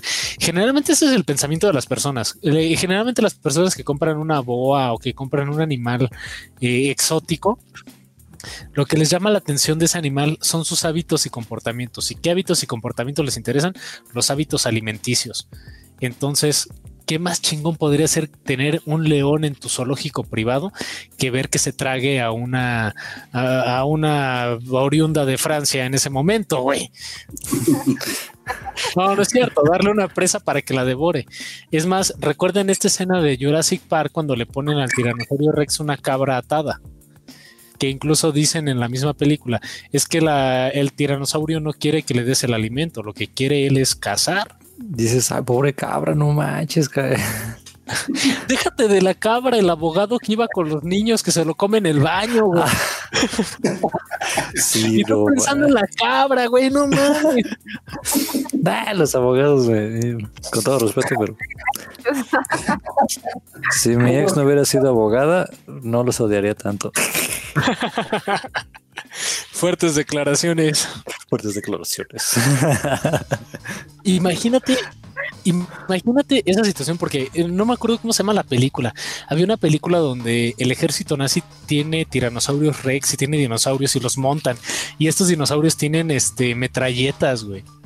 A su mecha. Yo te lo imaginaste, cabrón. No, sí hay una, una película así, pero no recuerdo el nombre de la película y es viejísima y es muy buena. O sea, es buena en el sentido que dices, ah, es una mamada, ¿no?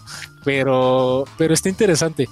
Imagínate que tienes un depredador de esas magnitudes. ¿Para qué lo usas? Para ataque. Es correcto, para ataque. Es más, la misma película de Jurassic World promueve que los raptores podrían ser entrenados para la guerra. Hay un gordito al cual se lo comen, spoiler alert, que se lo comen, pero que este güey quería utilizar a los raptores para, para crear una máquina de matar en una guerra. Oye, pues vamos con las recomendaciones. Necesito, yo necesito el título de esa película. Ah, güey, que sí. Güey, déjala, no, no, la puedo recomendar ahorita porque no me acuerdo cómo se llamaba, pero sí, vamos. Antes de las recomendaciones nos faltan las conclusiones, Richie. Ah, cierto. A ver, limitada. Conclusiones del tema OPARTS y criptozoología. Bueno, es que los OPARTS, bueno, siempre van a dejar como esta incógnita, ¿no? Y que estamos, eh, bueno, que no estamos solos en este planeta. Hay cosas que no las van a poder explicar la ciencia y que se le van a escapar siempre y que te quedan como esa cosita, ese spin de que hay más y que posiblemente, como, como lo mencionamos, existe esta evolución, ¿no? Había como más avance tecnológico antes y se ve. Pues de los Oparts, lo interesante es cómo despierta la curiosidad y pues el hombre es, es, curioso por naturaleza de tratar de investigar y de llegar al fondo de las cosas, de origen todo. Pues considero que en un futuro con mayor tecnología este, se, vamos a poder sacar buenas conclusiones de todo esto. ¿No? Esto nada más es ese tema de, te digo, que nos levanta duda y pues nos causa mucha curiosidad de seguir investigando. Eso es lo interesante. Ahorita pues siguen siendo así incógnitas muchos de ellos. Para mí también podía, pueden tener muchísimas explicaciones. O sea, quizás este, las pruebas de, carbono 14 no es tan, tan perfecta como lo pensamos. Este, puede haber otro tipo de situaciones que realmente den explicación a la aparición de estos elementos. ¿No? O sea, no necesariamente de que haya vida de otro planeta o que las culturas anteriores hubieran tenido esta tecnología tan grande que de repente pensamos. Pero bueno, eso pues no vamos a poder este, definir. Sin embargo, es, es un motivo de seguir estudiando y de, de, que nos tengan así tan, digamos, tan atentos de lo que puede irse descubriendo, ¿no? Con el paso del tiempo. Y ya del tema de criptozoología, pues, hijo, o sea, pues lamentablemente cómo se van extinguiendo ciertas especies que también, este, como dice, al momento de que ya van, van siendo menos, este, pues buscan sus nichos donde ellas pueden estar tranquilas y es por eso que son tan difíciles de encontrar. Y también ahorita, pues, de que veamos este, que dentro de nuestro planeta, a pesar de, pues, de que se supone que lo hemos explorado casi todo, pues hay todavía lugares donde precisamente pueden estar estas especies escondidas. Eso es lo interesante. Sí, yo concuerdo con, con el oso de que ojalá haya, especies por ahí así todavía ocultas, ¿no? Porque de por sí nos estamos acabando los que conocemos. Sería, sería terrible que, que desaparezcan, pero, o sea, como que lo contrario sería que, que sí, ¿no? Que vuelven a surgir estas especies, si es que, si, es que existieron, ¿no? Espero que, el, que la bestia de Gabaudán o el, o el, ¿cómo se llama? El hondureño. El pájaro león no resurjan porque adiós ganado.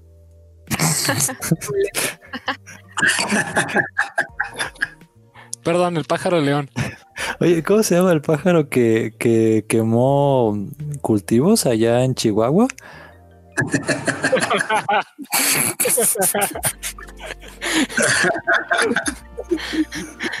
ah, me acordé de mi secundaria, Carlos.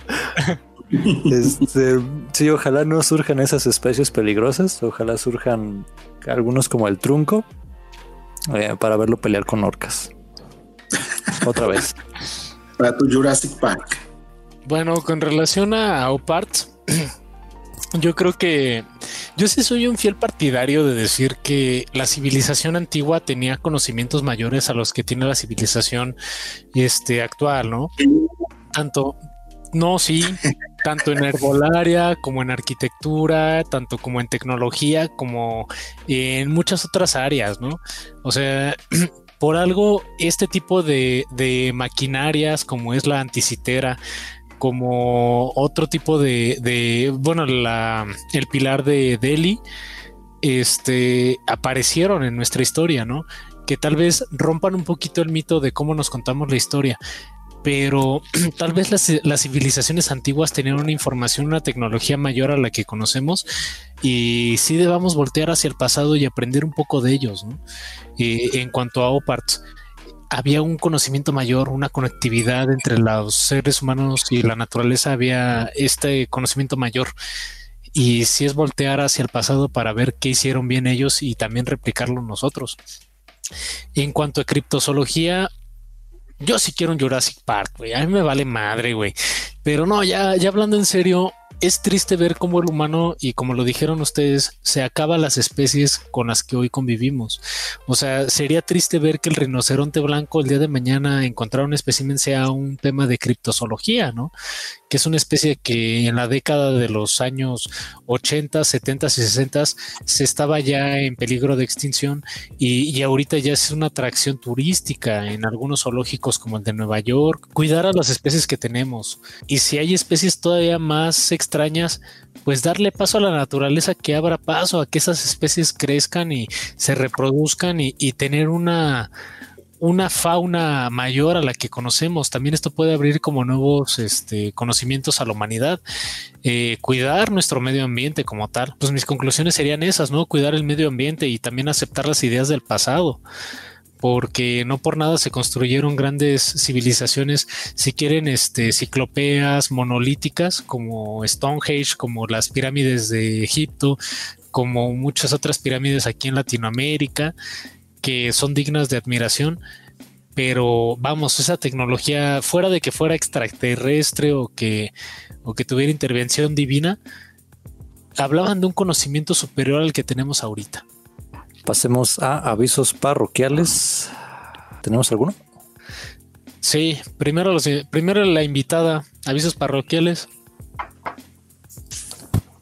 Avisos parroquiales, no, no tengo ninguno.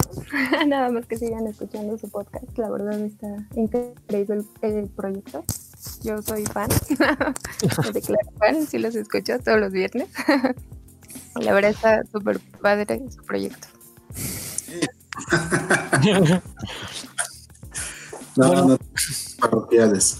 Simplemente felicitar al equipo, o sea, creo que estos temas de interés, o sea, precisamente incentivan la curiosidad, que hace, mucho hace mucha falta en la sociedad de hoy. O sea, yo creo que ahorita lo que comentaba este Alberto, de tener un respeto hacia nuestro medio, de entender nuestro medio y nuestro contexto. O sea, pero ese respeto también del que hablamos no nada más es con con los humanos, sino con el medio ambiente, con tu contexto natural y con las demás especies. Eso sería todo, pero ya sería más de una conclusión más que un aviso parroquial. Bueno, aquí en Lupus Intus nos adelantamos un poquito, o bueno, tal vez para cuando escuchen el podcast ya será un poquito tarde, pero se suma un miembro más a la jauría este, vamos a tener una persona que nos va a ayudar a darle seguimiento a las redes. Es David Soria. Ustedes ya lo, ubicarán en el podcast de, los cuatro jinetes del apocalipsis mediático. Háganle llegar sus comentarios, háganle llegar esta información, háganle llegar hasta mentadas de madre si quieren. Pero ya saben cómo nos llevamos con el buen Soria. Este, él va a estar operando nuestras redes a partir de ya. Vamos a sacar el anuncio a la brevedad. Pero sí, esta comunidad crece y también al momento de que crece, queremos que crezca con ustedes. Eh, sabe, conocen nuestros medios de contacto, sigan compartiendo nuestros videos, sigan compartiendo nuestra información, eh, sigan compartiendo el, podcast. Nos encanta saber de ustedes, nos encanta saber su opinión y pues seguimos en contacto. Y también, los invitamos, perdón Richie, a que también nos indiquen temas de su interés para que nosotros los podamos desarrollar y platicar con ustedes. Es correcto para los Patreon. Sí, este, si tienen chance de unirse a Patreon, eh, con la suma que ustedes quieran aportar, es voluntario, pero sí nos van a ayudar a eh, elevar este proyecto con una página web y a darle pues a subirlo a otras plataformas como en un futuro podría ser SoundCloud o Spotify para que lo puedan descargar.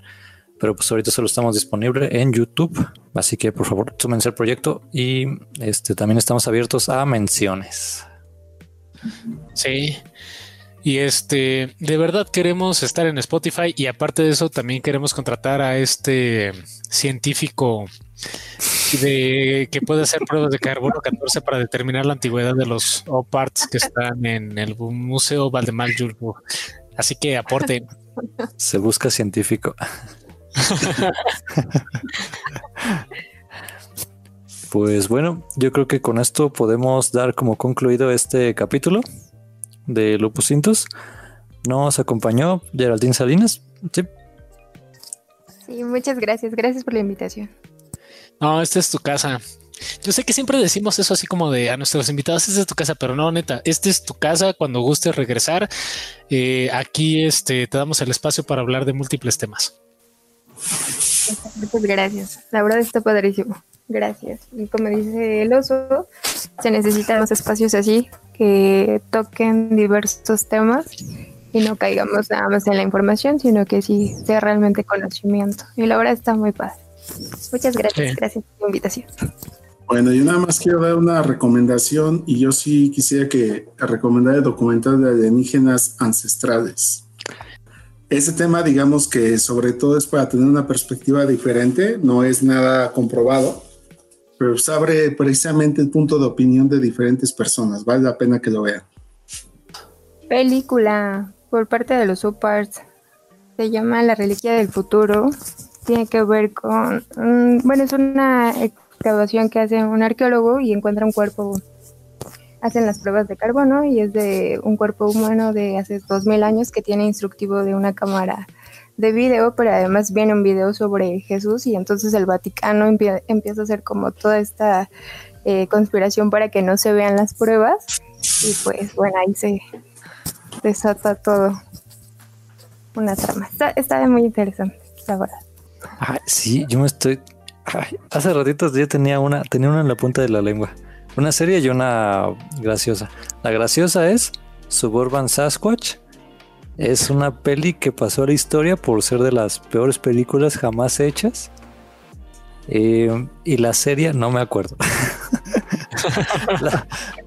estaba acordando mientras estábamos platicando uno de los críptidos. Pero se me fue, se me fue la onda. La voy a poner en la descripción ya que me acuerde. Seguramente.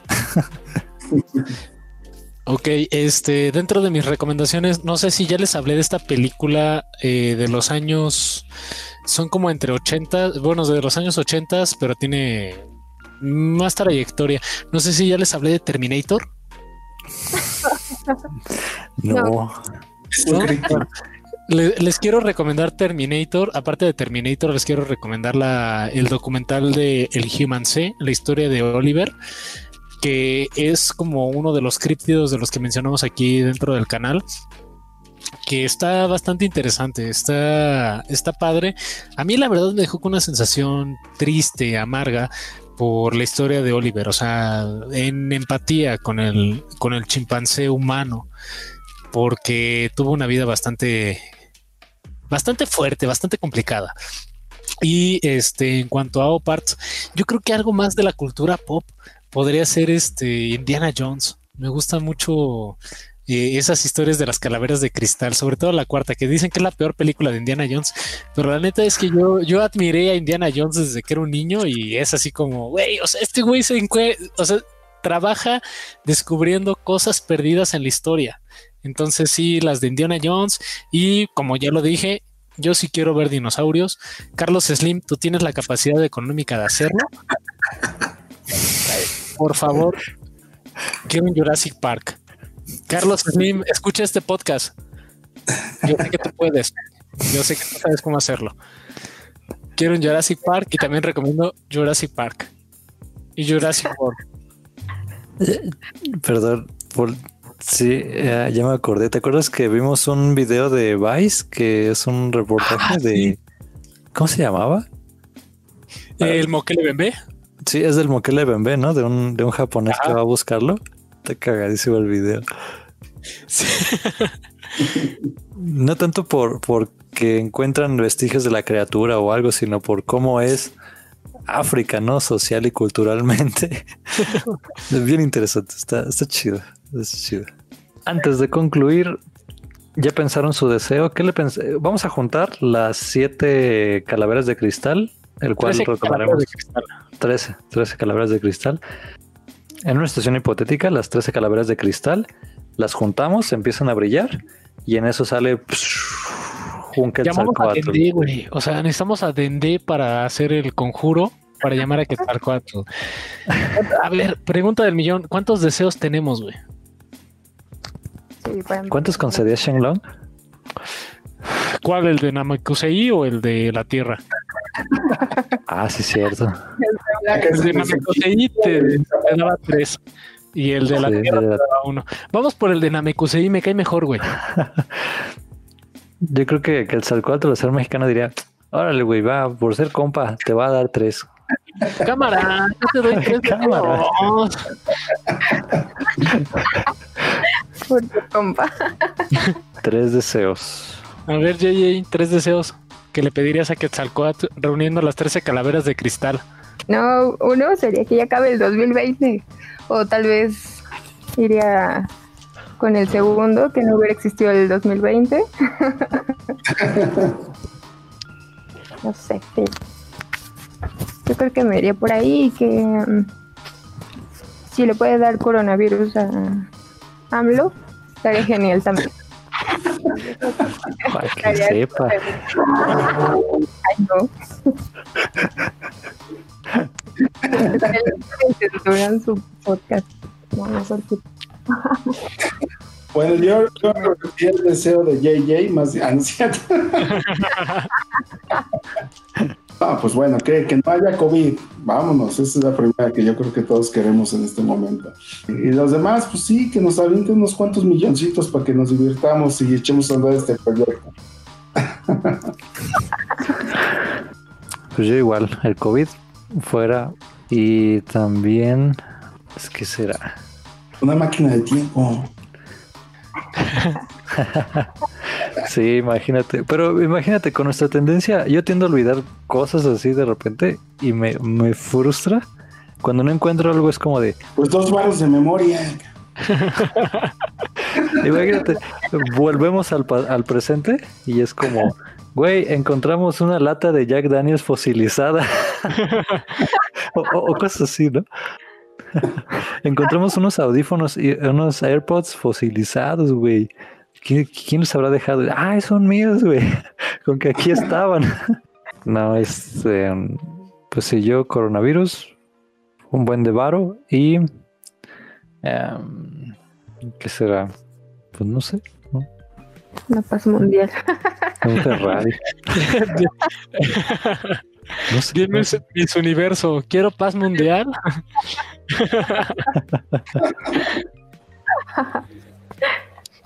Bueno, yo también le pediría a Quetzalcoatl que la chingada del pinche coronavirus, estoy hasta la madre. Es más, esta situación me ha ayudado a entender el efecto mariposa. Dicen que el aleteo de una mariposa en Texas puede provocar un tsunami en Japón. Ok, yo entendí que el estornudo de un güey en Wuhan deja a 20 millones de mexicanos sin empleo, güey. Entonces, así neta, así lo calibré. Entonces dije, sí, hay que pedir que se acabe el coronavirus. Me sumo a la, al deseo de los demás, que no haya coronavirus como mi segundo deseo. Este, que se revierta todo lo que hizo Salinas, güey, no mames, o sea, pinche economía está de la verga, güey. Revertir todo ese desmadre y paz mundial. No, no es cierto. México, primera potencia mundial. Que ganemos el mundial. Ganemos el mundial, güey. O sea, ya nos merecemos una copa. yo ya me lo estoy tomando, no sé tú. No, o sea, México, primera potencia mundial. Es más que los nórdicos nos volteen a ver y decir, ¿qué están haciendo esos cabrones, güey? Que les va también en la vida, güey. Están buscando calaveras estos cabrones. Por... Estos güeyes están. Es más, yo quiero, yo quiero un radar, no que busque las esferas del dragón, que busque las calaveras de cristal, güey. y un báculo sagrado. Y una nube voladora. ¿Se puede? Ay, a huevos.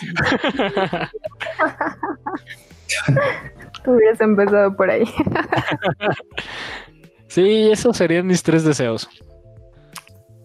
Va que va, pues ahora sí, ahora sí, damos por concluido este capítulo. Nuestra invitada, Geraldine Salinas, Alberto Polina, Alfredo Jiménez y su servidor Ricardo Carapia. Nos despedimos. Hasta la próxima. Hasta luego. Adiós. Nos vemos. Saludos, estoy en audio.